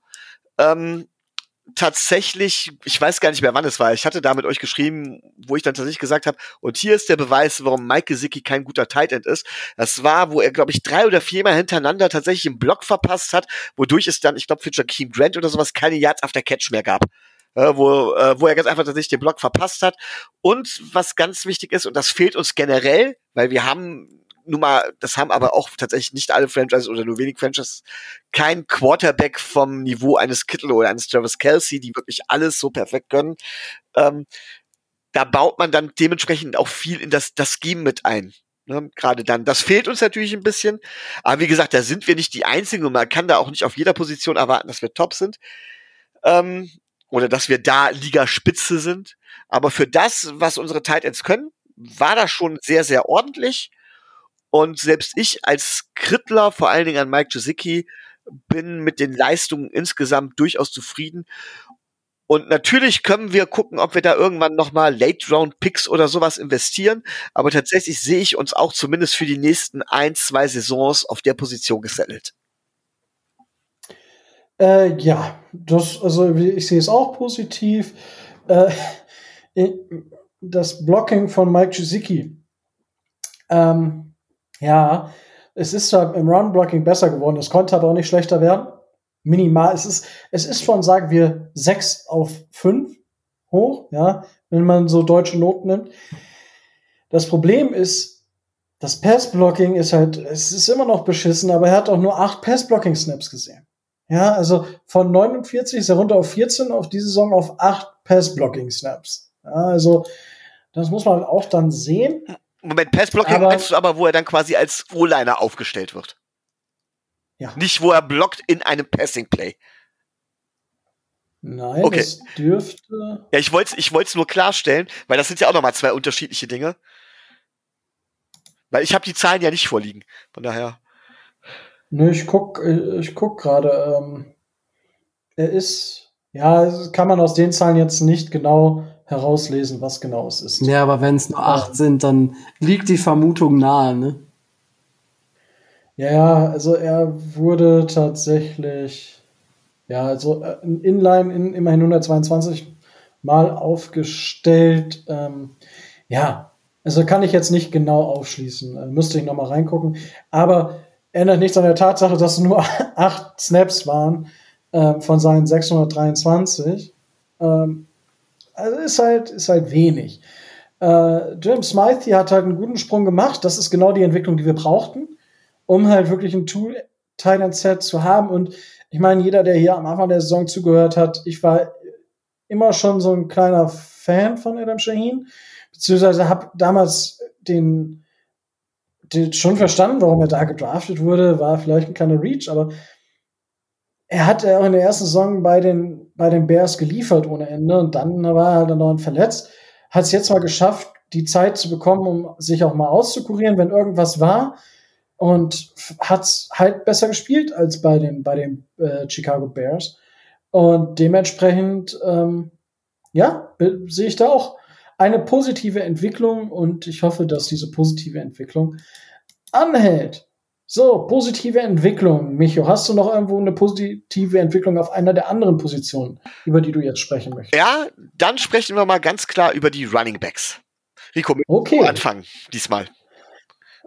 Ja, ich kann wohl anfangen. Und zwar Running Backs. Ähm, gut, unsere Running Backs haben halt das Handicap, dass wir keine gute Run-Blocking-O-Line haben. Und dementsprechend wäre es selbst, und da mu muss ich, das ist eine Aussage, die treffe ich häufiger, selbst ein Derrick Henry würde sich bei uns schwer tun mit dem Laufen. Weil es gar keine Lücken gibt. Es, seit Robert Hunt, Robert Hunt ist der Einzige, der wirklich mal ein Lichtblick war, was das angeht, meine, meiner Meinung nach. Da könnt ihr gerne anderer Meinung sein. Äh, ich äh, sehe, das äh, ist so der Einzige, der im Run-Blocking wirklich was geliefert hat. Gut, ähm, dementsprechend Running Backs. Ähm, ich denke, mit Miles Gaskin haben wir einen Stil gelandet im 2019er Draft in Runde 7. Mit äh, Seven Ahmed haben wir halt quasi äh, ja, einen Spieler als undrafted Free Agent geholt, der der Backup von Miles Gaskin war bei Washington.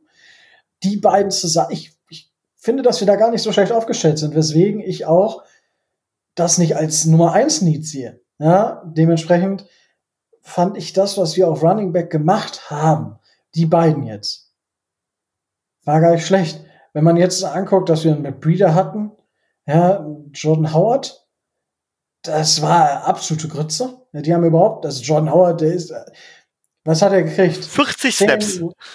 40, ja, aber 10 Rushing Snaps für 10 Yards und 10 Touchdowns so ungefähr. Ja, ein bisschen übertrieben, aber es war halt nicht. Der Andrew Washington hat auch nicht gezeigt, dass er es sein kann. Ähm, Patrick Laird hat weniger bekommen, als ich gedacht habe, hat sich auch nicht weiterempfohlen. Ähm, dementsprechend haben wir da schon einen gewissen Bedarf, das, das kann man schon so sagen. Aber ich finde nicht, dass es, dass zum Beispiel mit Miles Gaskin und Seven Ahmed, dass wir da schlecht aufgestellt sind. Ähm, ich denke, es gibt Teams, die deutlich besseres Running Game haben. Aber, und das sagt auch, wenn man sich die, EP, die Effizienz oder halt äh, die Rush EPA per Play anschaut, da sind wir äh, halt schon im unteren, im unteren Feld. Da sind wir halt auf 26 von 32. Ja, mit so Mannschaften wie den Broncos, den 49ers, den Lions und den Chargers.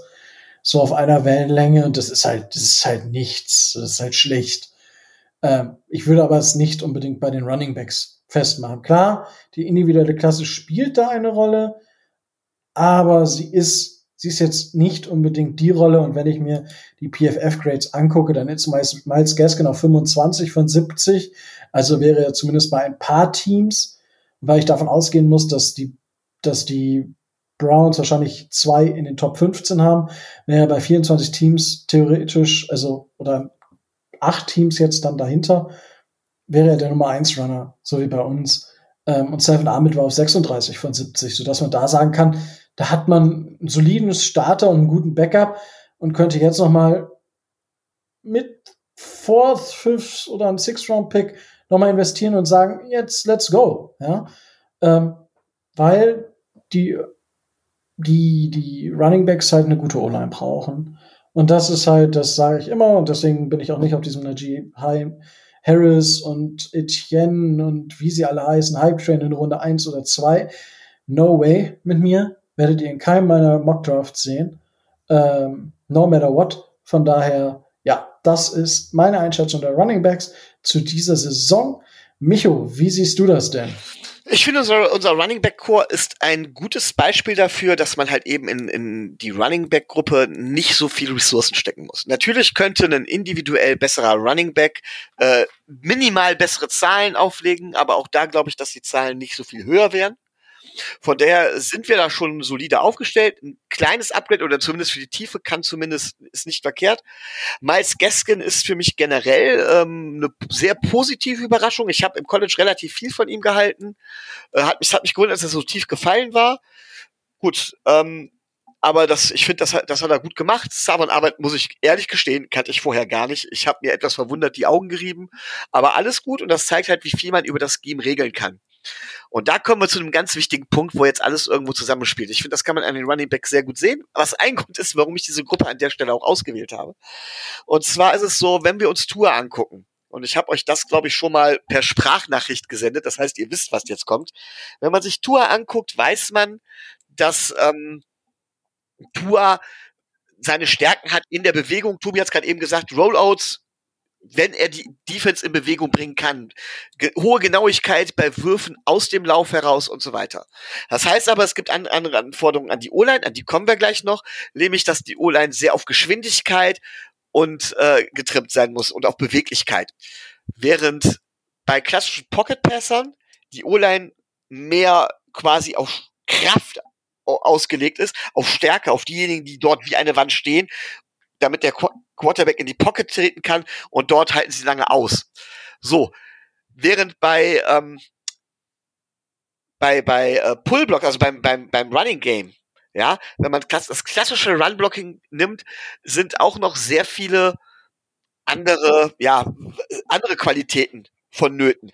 Und tatsächlich sind diejenigen, die O-Liner, die wir im Prinzip für Tour brauchen, nicht unbedingt gut geeignet für ein Running Game. Selbst wenn wir in einen guten Running Back investieren würden.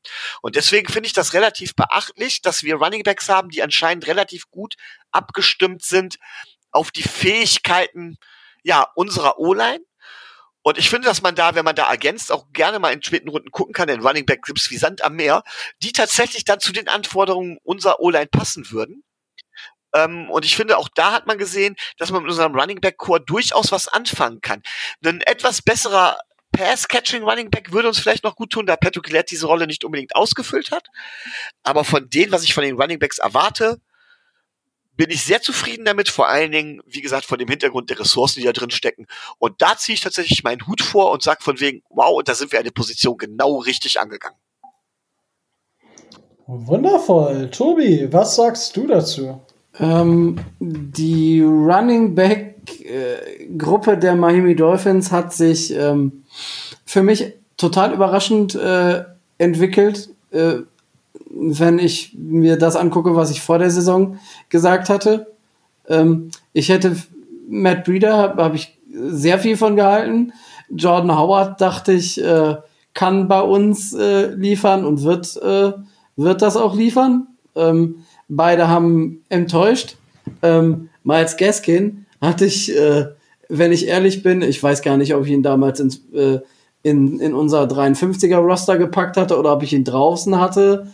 Ähm, von Salvan Ahmed war noch, äh, war noch überhaupt keine Rede und ähm, es ist so, wie, ähm, wie, das schon, wie das schon angeklungen ist, ähm, mit den beiden kann man arbeiten und mit den beiden kann man, ähm, kann man ein vernünftiges äh, Running Game aufziehen und man muss jetzt nicht auf Krawall und auf Gedeih und Verderb, weil äh, Najee Harris jetzt von Tuas Alabama College kommt und weil, keine Ahnung, bla bla, äh, ne? Man muss da jetzt nicht mit äh, Pick 18 äh, hoch anfassen, was ich äh, immer wieder, äh, gerade auch bei den Amis äh, in den Mock Drafts sehe, dass die alle reihenweise an 18 äh, auf den Running Back gehen. Da sag, da sag ich mir, ähm, das braucht Miami gar nicht, das ist gar nicht so wichtig. Ähm, lass uns doch an 100 oder was weiß ich was, Ende dritte Runde oder so oder da, da um den Dreh äh, solche Leute nehmen wie, äh, wie äh, Chubba Hubbard oder den äh, Starting Running Back von Ohio State, der da so, äh, die sind da so in dem, äh, in dem Bereich. Das reicht aus. Ich traue einem Eric Stutzville zu, dass er solche Spieler dazu entwickeln kann. Und ich traue einem Miles Gaskin zu, dass er, ähm, wenn er als klarer Starter in die Saison geht, die Stärken, die er hat, so mit einbringen kann, dass er auf die Stats und auf die Zahlen kommt, über 16 Spiele gesehen, ähm, die die Miami Dolphins von einem vernünftigen Running Back erwarten. Weil ähm, wir werden auch in der kommenden Saison wahrscheinlich ähm, etwas stärker in Richtung Pass tendieren. Aber ähm, wenn wir ein vernünftiges Running Game mit einer verbesserten O-Line, da kommen wir gleich noch zu, äh, auf die Beine stellen können, dann reichen mir Gaskin, Ahmed und ein Mid-Round äh, Running Back aus. Also ich fahre den äh, Najee, Najee Harris Hype Train überhaupt nicht. Wenn der in der dritten Runde noch da sein sollte, natürlich würde ich ihn dann nehmen, aber das ist völlig illusorisch. Das wird der äh, Running Back sein, wahrscheinlich. Also ich gehe sogar aus, äh, gehe davon aus, dass er auch vor Travis Etienne von Clemson äh, gezogen wird dass er auf jeden Fall in der ersten Runde vom Board geht. Und ich möchte ihn weder, ähm, ich möchte ihn nicht an 18 nehmen und äh, ich gehe davon aus, dass er an 36, wenn wir zum dritten Mal äh, dran sind, dann schon nicht mehr da ist. Also ich will auch nicht für Najee Harris dann äh, weitere, äh, weiteres Potenzial durch einen Uptrade oder so äh, verbrauchen, ähm, sondern in der dritten Runde gucken. Da gibt's immer noch gute Running Backs ähm, wir brauchen jetzt nicht den herausragenden äh, äh, Spieler. So viel mehr wird er bei uns eh nicht leisten können. Also von daher ähm, Gemach, Gemach. Es ist im Vergleich zum Jahr davor schon besser geworden und ich gehe davon aus, dass wir die Entwicklung auch weitergehen können und dass wir auch im, in 2021 ein zumindest akzeptables ähm, Running Game sehen werden. Wir sind ja bisher mit, mit späten oder Late Picks auch gut gefahren. Mir fallen, mir fallen jetzt nicht immer alle Namen ein, aber wenn ich überlege, Kenyon Drake war, glaube ich, dritte Runde. Kenyon Drake war dritte, ja. Callum Ballage war, war, vierte oder sowas? Vierte? Oder äh, Jai war vierte, glaube ich. Jai war, meine ich, sogar fünfte. Dann verwechsel ich das, dann war der eine, also einer war auf jeden Fall vier und der andere fünf. Und davor, und davor die Runde, der, unser Running Back, der zu den, zu den Houston Texans gegangen ist, da dann nachher auch nicht mehr viel gebracht hat. Name schon wieder vergessen.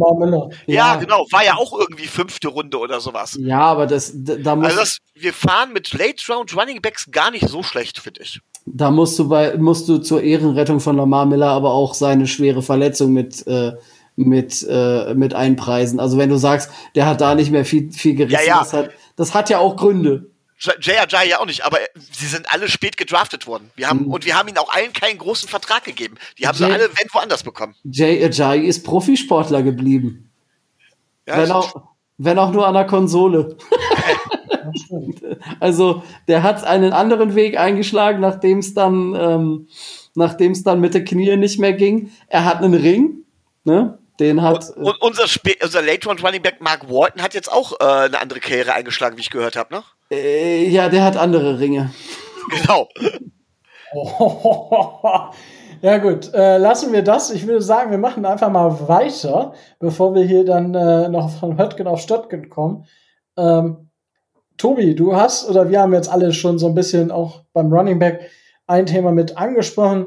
Geh doch bitte in die Analyse der O-Line. Ich würde sagen, ähm, wir fangen Interior an und gehen dann auf die Tackle, ähm, zumindest von der inneren Struktur. Du darfst gerne schon über beides reden. Ähm, nee, äh, ich muss tatsächlich sagen, äh, ist gut, dass du äh, Center ansprichst, weil ähm, da Ja, ich habe es gerade auch gesehen. Äh, ja, ne, also äh, Twitter, Twitter, Twitter. Äh, wir haben einen neuen Center für einen Future Contract. Den Herrn Cameron Tom hatte ich bis jetzt noch nicht so auf dem nicht so auf dem Schirm. Kommt äh, von den New Orleans Saints. Ähm, hat vier Jahre NFL gespielt. Also was heißt gespielt? In Anführungszeichen ist von äh, ursprünglich von Southern Miss und äh, ist derzeit 25 Jahre alt und darf sich dann im Camp äh, beweisen, um zu zeigen, was er, was er drauf hat. Ja gut, aber jetzt kommen erst auf die Analyse der letzten Saison zu sprechen. Ja, äh, wir haben nämlich auf Center ein mehr oder weniger äh, ausgeprägtes Need aus meiner Sicht, weil äh, Ted Karras genau das, äh, äh, genau das ähm, geleistet hat, äh, was man eigentlich von, ihn, von ihm erwartet hat. Also er war ein, Durchschnitt, er war ein, durchschnittlich, ein durchschnittlicher Center. Also es war mal besser. Er hatte, er hatte hin und wieder dann auch bei, bei seinen Snaps so ein paar Problemchen, dass er den Ball nicht richtig, nicht richtig losgeworden ist. Zum Beispiel bei, ähm, bei PFF ist er zum Beispiel komplett 18. von 37 Centern direkt, äh, direkt in der Mitte. Ähm, er wird jetzt Free Agent und man muss sich jetzt natürlich bei den, äh, bei den Dolphins die Frage stellen, ähm, was man möchte. Möchte man äh, weiter einen durchschnittlichen Center haben? Unser letztjähriger durchschnittlicher Center übrigens äh, steht jetzt mit seiner Mannschaft äh, im Super Bowl, da sich der Starting Center, glaube ich, verletzt hat. Äh, soll er wohl auch starten können, das ist aber noch nicht so ganz sicher. Zudem hat er einen positiven Corona-Test, weil er beim, äh, beim äh, Dings hier. Das ist nicht korrekt. Das ist nicht korrekt, habe ich gelesen. Er ist Close Contact. Achso, ja, ich habe gelesen, er wäre Äh, beim Friseur gewesen und äh, der hätte. Ja, ja, ja, ja, ja, witzige Geschichte. Ich, ich habe sie, ich habe jetzt so viele Sachen gehört jetzt in den letzten Tagen. Äh, es hat keiner diese Geschichte erzählt. Es war so, dass äh, die Chiefs sich die Haare schön machen wollten für den Super Bowl. Ähm, und sie haben tatsächlich einen Friseur reingeholt. Dieser Friseur hat tatsächlich aber auch das Protokoll durchgelaufen. Ja, hat also diese ganzen Te Tage gewartet, die negativen Tests. Und an dem Tag, wo er dann durfte, hat er angefangen mit Haare schneiden. Dann war er erst für anderes. Und während er Kilgore die Haare geschnitten hat, kam das Ergebnis positiv. Er direkt raus, Kilgore Close Contact. Deswegen äh, müssen sie jetzt abwarten, wenn alle Tests negativ sind. Ist er aber ähm, free to go. Aber die wichtigste Frage, was war da dann mit Kilgores Frisur? Ich denke, die wird nicht zu Ende geschnitten worden sein. Vielleicht trägt er einfach die ganze Zeit seinen Helm. Go Gossip Tobi kann da bestimmt was drüber rauskriegen. Ja, ja.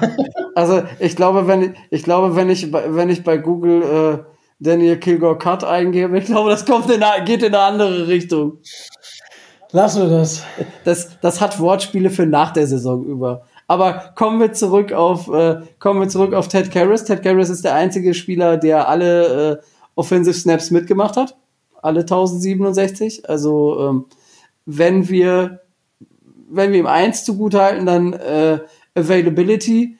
Und äh, wir werden sehen, ob es in der Free Agency. Ich nenne mal, ja gut, äh, Lindsley wird relativ teuer werden, aber ähm, David Andrews, Austin Reiter, äh, das ist übrigens der von Kansas City, werden, äh, werden Free, Free Agents oder im, im Draft.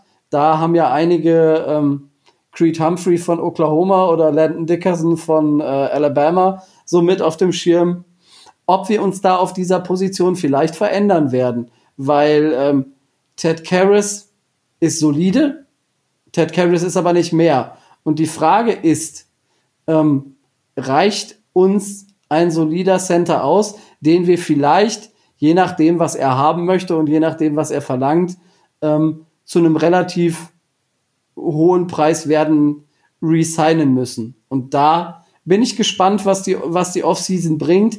Ich würde mich tatsächlich für einen Upgrade, äh, für einen Upgrade stark machen, denn ähm, ich bin der Meinung, wir haben über, über Jahre jetzt entweder mit einem äh, mit einem Mike Pouncey gelebt, der äh, maximal die Hälfte der Spiele gemacht hat, die, äh, die er bei Miami unter Vertrag stand, weil er ständig verletzt war. Ähm, dann seine Nachfolger waren mehr oder weniger alle solide bis äh, leicht unterdurchschnittlich und äh, ich bin's leid. Wenn wir schon Geld ausgeben müssen für einen Center, dann sollten wir es bitte auch vernünftig machen. Wenn wir kein Geld in diese Ressource stecken, dann sollten wir doch bitte einen äh, einen der beiden von mir genannten Herren oder wahrscheinlich sind es drei oder vier, die da in die erweitere, in den erweiterten Kreis kommen, aus dem Draft holen und äh, uns da verstärken, weil dieses Mittelmaß ähm, bringt uns nicht wirklich weiter. Ähm, das zu, zur Center-Position. Dann haben wir ähm, allgemein gesehen auf äh, in der in der O-Line, ich mache sie jetzt komplett, weil ich schon wieder viel zu lange rede. Ja. Ich wollte gerade sagen, also wenn du so weitermachst, dann äh, wir haben jetzt Viertel nach zehn, also ich wollte vor zwölf schlafen gehen. Ja. Ähm, wenn du schaffst, wäre super.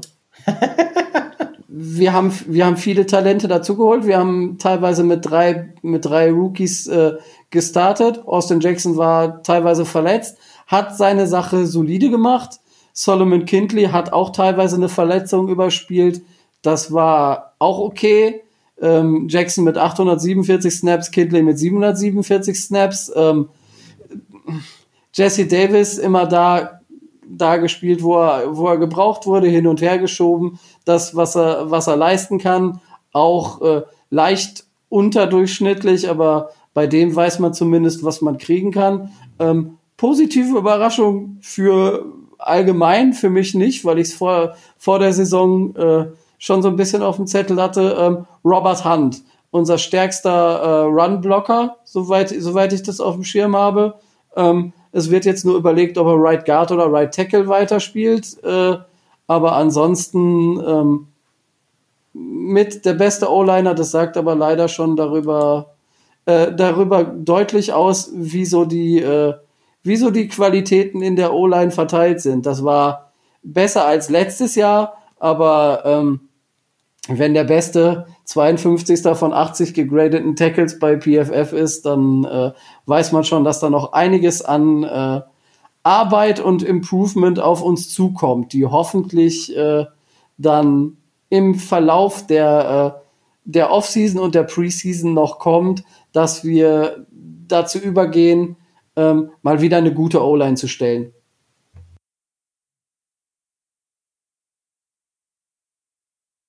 Das war's. Das war's, ja. Ich war, also, du bist gar nicht so runtergegangen mit der Stimme. Ich war ganz überrascht. Der, Micho, was sagst du denn zu unserer O-Line? Ja, vieles hat, hat Tobi schon vorweggenommen. Erstmal, wir kamen von ganz unten. Äh, viel schlechter ging es nicht und unsere O-Line hat sich verbessert, aber gut ist was anderes. Darunter kann man, glaube ich, das Ganze zusammenfassen. Äh, gehen wir kurz im Einzelnen die Positionen durch. Zum Center hat Tobi schon sehr viel gesagt. Ich bin der Meinung, dass der Center eigentlich die wichtigste Position in der O-Line ist. Da sind wir maximal bisher durchschnittlich besetzt gewesen, brauchen dringend ein Upgrade, Upgrade gerade bei so einer relativ jungen O-Line, wie wir sie haben, die auf äh, Potenzial gedraft, zusammengedraftet wurde. Das heißt, äh, für, für mich ist der Center, so kenne ich das zumindest, der Anker der O-Line, also der Rico der, der Rico der O-Line. Und äh, Sehr schön. ja, und sagt im Prinzip, äh, ist für Assignments und so weiter zuständig, äh, vergleichbar, zumindest in den unteren Ligen in Deutschland zum Beispiel, mit dem Middle Linebacker als äh, Captain der Defense. Ja, damit so ist eigentlich ein Center mit vergleichbar. Und das war, wie gesagt, durchschnittlich bis leicht unterdurchschnittlich. Ähm, zumindest hat der Center die O-Line nicht so geführt, wie ich es mir hätte erhoffen können. Kommen wir zu den Guards wiederum. Ähm, Eric Flowers macht für mich eigentlich eine gute Saison. Ich weiß nicht, wie er bei PFF gerankt ist. Das ist mir in der Beziehung auch relativ egal. Ich finde, er hat einen, im Vergleich zu seinen vorherigen Jahren einen guten Schritt nach vorne gemacht. Er verleiht eine O-Line Stabilität, ist für mich mit der beste O-Liner vom Gefühl her eben weil er die O-Line auch führt. Gerade zu Beginn der Saison hat er das sehr gut gemacht. Später hat die ganze O-Line etwas abgebaut. Ich habe generell das Gefühl gehabt, dass die O-Line am Anfang der Saison besser war als also dass sie dann laufend schlechter geworden ist. Also Eric Flowers finde ich ganz gut. Solomon Kindley, gerade für die Position, auf der er gedraftet worden ist, von dem ich ja gesagt habe, einer der besten Interior Linemen ähm, im Draft, ähm, hat seine Sache dafür, dass er so, so, so spät gedraftet wurde, gut gemacht. Aber wie gesagt, das sagt auch schon viel aus. Ähm, gut ist auch anders, gerade was das Run-Blocking angeht, ja. Ähm, aber auch das Pass-Blocking, auch er hat meiner Meinung nach stark nachgelassen ähm, wenn ich das richtig im Kopf habe. Ja, und äh, auf Tackle Austin Jackson muss beweisen, dass er das Potenzial, das man in ihm sieht, dass er das auch zur Vollendung bringen kann. Robert Hunt mag jetzt ein guter Runblocker sein, ist für, hat für mich aber auch maximal das Potenzial für einen maximal durchschnittlichen O-Liner. Auch da ist ein Upgrade nötig und Jesse Davis als Einzweckwaffe und eigentlich fast schon bester Tackle ähm, wie gesagt, das sagt viel, viel, viel über die Qualität aus, die sich minimal verbessert hat, aber definitiv noch zum unteren Viertel der Liga gehört. Und ähm, das muss man immer berücksichtigen, wenn man eine Tour evaluieren will. Das hätte man auch berücksichtigen sollen, als man Josh Rosen evaluiert, äh, meiner Meinung nach. Aber da gehört noch einiges, da gehört noch einiges zu. Da muss deutlich was getan werden. Ähm, und ich glaube, die Meinung ist hier eindeutig. Das müssen wir in Free Agency und Draft dementsprechend angehen daran führt kein Weg vorbei, wenn wir wieder zumindest schon mal ein Playoff-Contender werden wollen. Und ähm, mit so einem durchschnittlichen, beschlechten O-Line-Play gewinnst du vielleicht mal einzelne Spiele, aber auf Dauer pickst du damit in den Top Ten. Ähm, okay. Also bei Robert Hunt würde ich dir entschieden, äh, wirklich entschieden widersprechen. Ähm, also er hat, nachdem er reingekommen ist, schon durchaus gezeigt, dass er das Potenzial hat, deutlich äh, besser zu sein als der Durchschnitt. Ähm, Austin Jackson ist halt jung und das ist halt, das ist ja, was unsere Draftklasse grundsätzlich ausgezeichnet hat. Ja, also jung und wir wollen uns da verbessern auf la lange Sicht. Ja, wir haben jetzt nur ein erstes Jahr bei vielen Spielern was einfach nicht gut war. Ja, also das Austin Jackson war nicht gut. Ich fand Robert Hunt gut. Ich, Solomon Kindley war okay. Es war halt auch im Endeffekt nur zum Teil ein Highlight-Tape, was er da zusammengespielt hat. Äh, es Tour genauso. Noek Benorgeni war noch mal schlechter als nicht gut. Ähm, aber es sind alle jung und wir hoffen, dass sie sich verbessern. Aber es gibt gar keine Garantie dafür. Und also ich würde mir schon wünschen, dass wir noch mal einen Tackle holen im Draft oder halt auch einen Interior O-Liner, der hauptsächlich Center spielt. Ich denke, zwei O-Liner in den ersten drei Runden fände ich nicht schlecht, weil man kann dann immer halt Robert Hunt noch auf Guard setzen. Ähm, und dann spielst du mit Eric Flowers und Robert Hunt auf Guard, mit Austin Jackson und mit den, keine Ahnung, wer dann auf Tackle spielt, äh, auf Tackle. Und das ist nochmal ein riesiges Upgrade. Dann, wenn du mit, keine Ahnung, wem auf Center spielst, Tyler Lindebaum ist ja leider nicht in den Draft gegangen. Äh, da müssen wir gucken, was, was möglich ist. Ich glaube eher, es ist ein Ziel für den Draft als für die Free Agency, weil, ja, aus Gründen. Wie war die O-Line insgesamt? Die O-Line war besser als letztes Jahr. Letztes Jahr waren wir einfach Nummer 32. Jetzt würde ich uns so irgendwo zwischen 24 und 26 einsortieren. Heißt, wir sind auf dem richtigen Weg. Das heißt, wir sind dann irgendwann nächstes Jahr bei 19 und dann irgendwann in drei Jahren Top 10. Äh, wenn es denn so weitergeht. Also wenn wirklich die Entwicklung so weitergeht, eigentlich müssten da Robert Hunt, Austin Jackson, Solomon Kindley muss man dann abwarten. Ähm, den nehme ich so ein bisschen raus aus der Verantwortung, einfach weil er ein Fourth-Round-Pick ist. Da erwarte ich nicht den Sprung. Deswegen. Nur zur Erklärung. Und gerade wenn ich Robert Hunt nach innen schieben kann für Solomon Kindley, ähm, wird es für Kindley nochmal schwieriger. Aber wir haben dann einen guten Backup für wenig Geld. Super Sache. Ähm, deswegen, also unsere O-Line, ihr habt es eigentlich schon alle richtig gesagt. Wir gucken einfach, was, was jetzt passiert. Ich denke, im Draft sollte man sich da nochmal verstärken.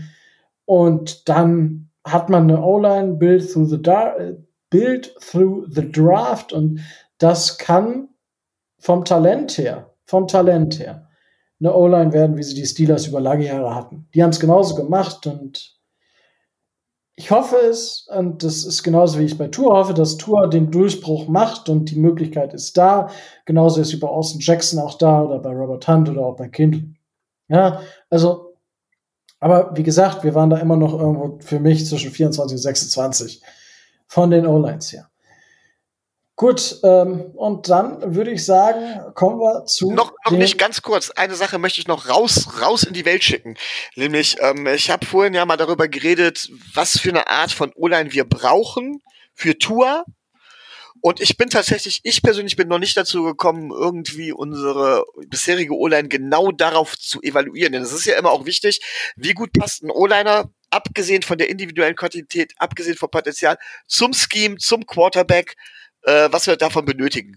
Und ich wäre dankbar, wenn, weil ich dazu nicht komme und auch keinen Zugriff auf PFF oder sonstige Daten habe, dementsprechend, äh, wenn vielleicht ihr, ihr da draußen mal guckt von wegen, was denn unsere O-Liner da zu bieten haben.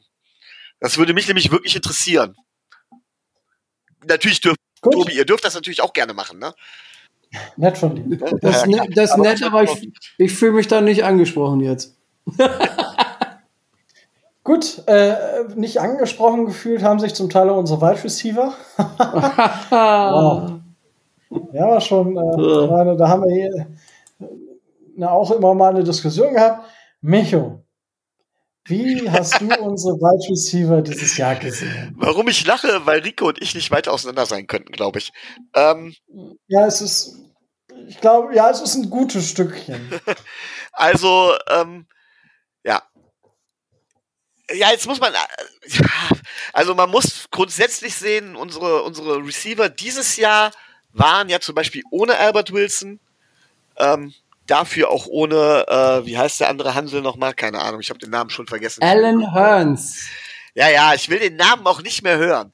Ähm, das war der Vorteil ist, dass Alan Hearns nicht gespielt hat, ist der Nachteil, dass Albert Wilson nicht gespielt hat. Ähm, das heißt, das, das, ist, das Potenzial ist die eine Geschichte, äh, das, was abgeliefert worden ist, ist immer die andere Geschichte. Und tatsächlich war unser Wide Receiver Core auch nicht gut. Das mag an verschiedenen Dingen liegen.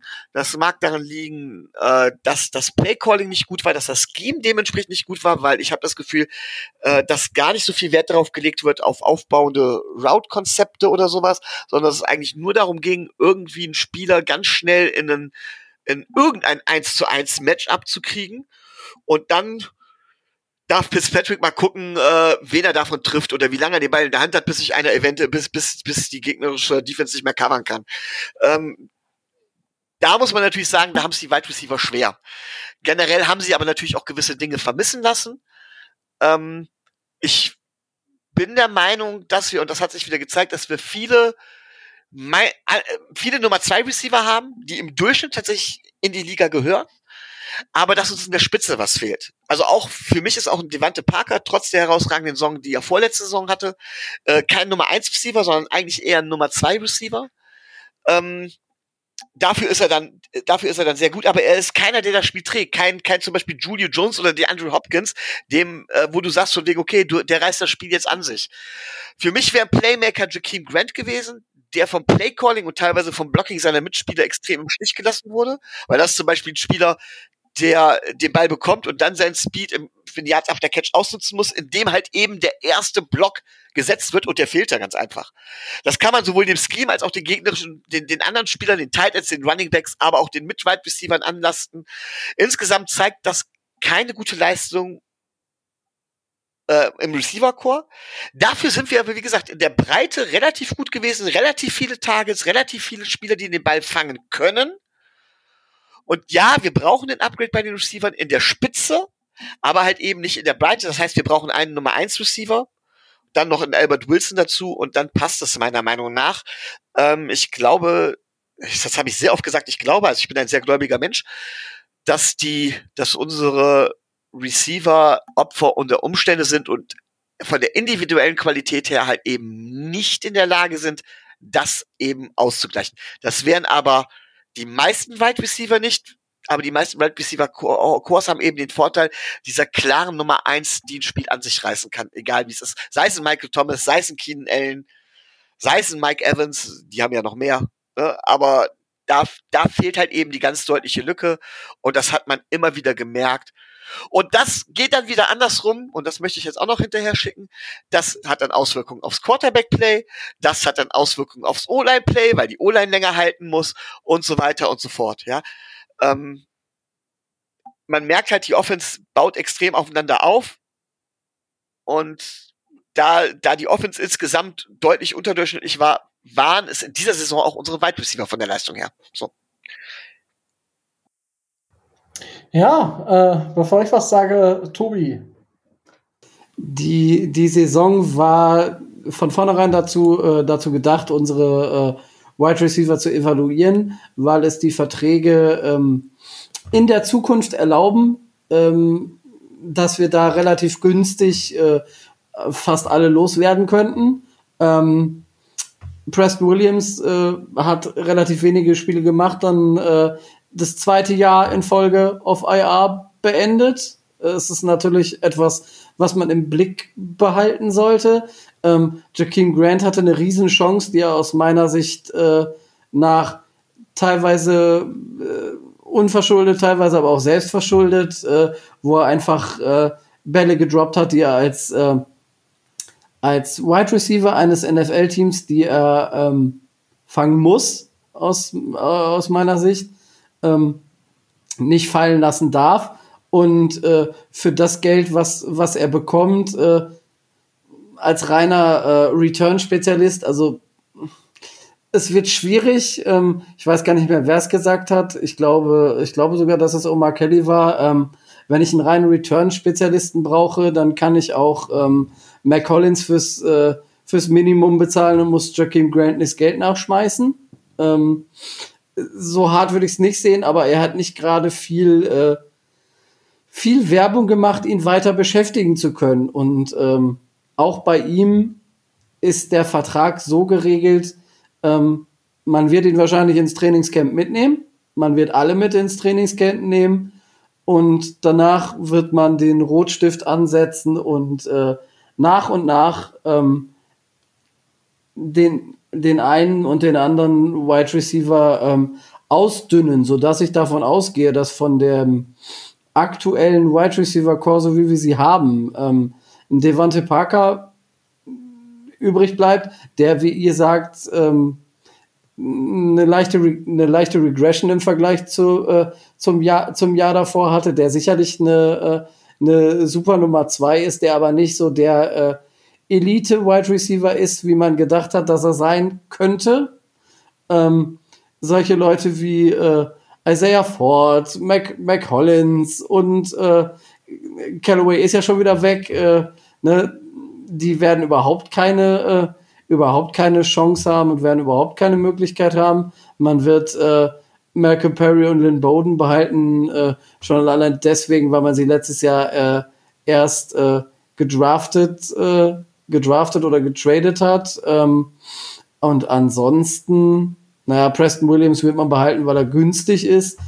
Aber ähm, ansonsten, ich denke, dass allein aus der, äh, aus der wirtschaftlichen Sicht ähm, Albert Wilson, Alan Hearns ähm, so im Ende Juni, Anfang Juli äh, von uns die Papiere kriegen und dass wir äh, in Free Agency und Draft mindestens zwei, wenn nicht sogar drei neue Leute holen, die, ähm, die da einsetzen, wo es bei uns hakt, nämlich bei äh, bei der Separation äh, unter anderem und bei den Yards After Contact. Also ich meine, äh, wenn man, das kann man bei, bei Next Gen Stats, kann man sich das angucken, da ist, äh, was so die Yards After Contact und die Separation angeht, ist, ähm, äh, äh, wie heißt er jetzt? Ähm, äh, Devontae Parker äh, einer der schlechtesten, wenn nicht sogar mit, äh, mit der schlechteste. Er hat halt, er ist gut bei Contested Catches, da muss er aber auch sein, weil er keine Separation hinkriegt. Und ähm, gerade auch da äh, sind, sind so die Werte von, äh, von Jakeem Grant nicht da, wo sie, äh, wo sie sein könnten oder wo sie sein müssten. Von daher, das wird so einer sein, äh, das wird eine Personalie sein, das kann wehtun, das wird wehtun und ich bin gespannt, ob das Pendel zu der einen oder zu der anderen Seite äh, ausschlägt. Dieses Jahr war es wenig, aus seiner Sicht wahrscheinlich zu wenig bei dem, was man vor der Saison gedacht hat und was er vor der Saison von sich auch erwartet hat. Von daher, ähm, wir werden da vor einem großen Umbruch stehen. Ja, äh, ich denke, es gibt wenige Wide Receiver Corps, die schlechter sind als unseres. Das hat sich diese Saison dann extrem gezeigt, gerade mit einem Rookie Quarterback und gerade mit einem Quarterback, der dann nicht diese Big Plays raushaut, weil er sich nicht traut. Mhm. Ja, äh, Michael, du hast das zwar schön gesagt und das hängt von so vielen Faktoren ab und da hast du auch vollkommen recht mit.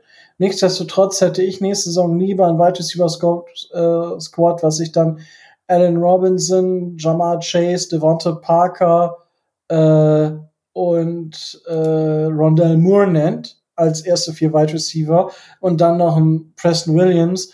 Jakeem Grant kannst du halt noch behalten, weil er nicht so teuer ist, aber wenn das Geld brauchst, kannst du ihn noch cutten. Und der Rest ist dann halt Araviderci. Ähm, ja, also meine, jeder, der hier so zuhört, weiß, dass ich ein Fan von Devante Parker bin. Er war diese Saison, er war, diese Saison hat er wieder genau das gehabt, was er die Jahre zuvor auch gehabt hat. Er war nicht immer zu 100% fit, hat aber trotzdem geliefert zum, zum Großteil. Ja, also er hat trotzdem Zahlen aufgelegt und war auch nicht schlecht. Aber es reicht in der Breite einfach nicht. Und wir haben jetzt die Picks und diese Klasse ist so, so stark. Ganz im Ernst. Ich bin sauer und enttäuscht, wenn wir nicht mit drei Wide Receivers aus diesem scheiß Draft rauskommen. Mit dreien? Ja. Okay. Du pickst halt, also du kannst doch auch in den Late Rounds nochmal Wide Receiver picken. Also wir haben, wir haben die Picks und wir haben das nie da. Also ich meine, machen wir uns nichts vor. Jetzt lass uns mal überlegen, wir nehmen Jamar Chase. Also, naja, bei Devonta Smith, okay, werden wir uns wahrscheinlich auch noch genauer darüber unterhalten, ob das jetzt der Wide Receiver sein muss. Aber nehmen wir mal Jamar Chase, Rondell Moore, dann holen wir noch Allen Robinson oder einen Juju. Ja, je nachdem, wie, also ich würde eher Allen Robinson als Juju nehmen oder Chris Godwin, der natürlich jetzt in der Postseason, glaube ich, alles fallen lässt, was, was er fallen lassen kann. Aber dann hast du die, auf einmal die Überlegung, ob du nicht sogar einen Devante Parker, ob der nicht irgendwann hinten ansteht. So, und das ist, das ist für mich geile Competition auf Wide Receiver. Das ist für mich geile Competition. Und wenn wir das schaffen, äh, Respekt. Ich will es jetzt auch äh, nicht weiter in die Länge ziehen, weil ich habe die ganze Saison ähm, nicht so viel Positives über unser Wide Receiver Corps gesagt. Es war eine sehr, sehr, sehr durchwachsene Saison, für, auch für unsere Wide Receiver. Und ich würde dann einfach mal sagen, ähm, Micho, wenn du jetzt unsere gesamte Offense bewerten müsstest, ähm, Tobi und ich haben letzte Woche das so ein bisschen so Top irgendwas genannt. Bei der Defense äh, konnte man das ja auch machen. Bei der Offense kann man jetzt nicht irgendwie sagen Top irgendwas. Wo würdest du im NFL-Vergleich unsere Offense ranken? Okay, ähm, ohne, ja, ich muss mich jetzt ja auf den Platz, genau einen Platz festlegen. Oder reicht, wenn ich eine Range angebe? Du, wenn du jetzt nicht sagst von 10 bis 20 oder von 15 bis 25, äh, dann würde ich dich schon, aber wenn du jetzt so aufs, sag mal, auf eine Dreier-Range festlegst, dann. Eine Dreier-Range, okay. Äh, ja, ich würde sagen 25 bis 28. Von, letz okay. von letzter Saison. Ne? Also ähm, ohne, ohne Potenzial oder sonst irgendwas gesehen, wirklich, wo ich sage, letzte Saison. Ja, natürlich. So, ne? Gut, ja, 25 bis 28. Das, das müssen wir, weil wenn wir, wenn wir vom Potenzial reden, würden wir uns wahrscheinlich irgendwo irgendwann, wenn wir das positives Potenzial sehen, auf fünf oder so sehen, wahrscheinlich. Ähm, aber ja, ist, ist eine Hausnummer.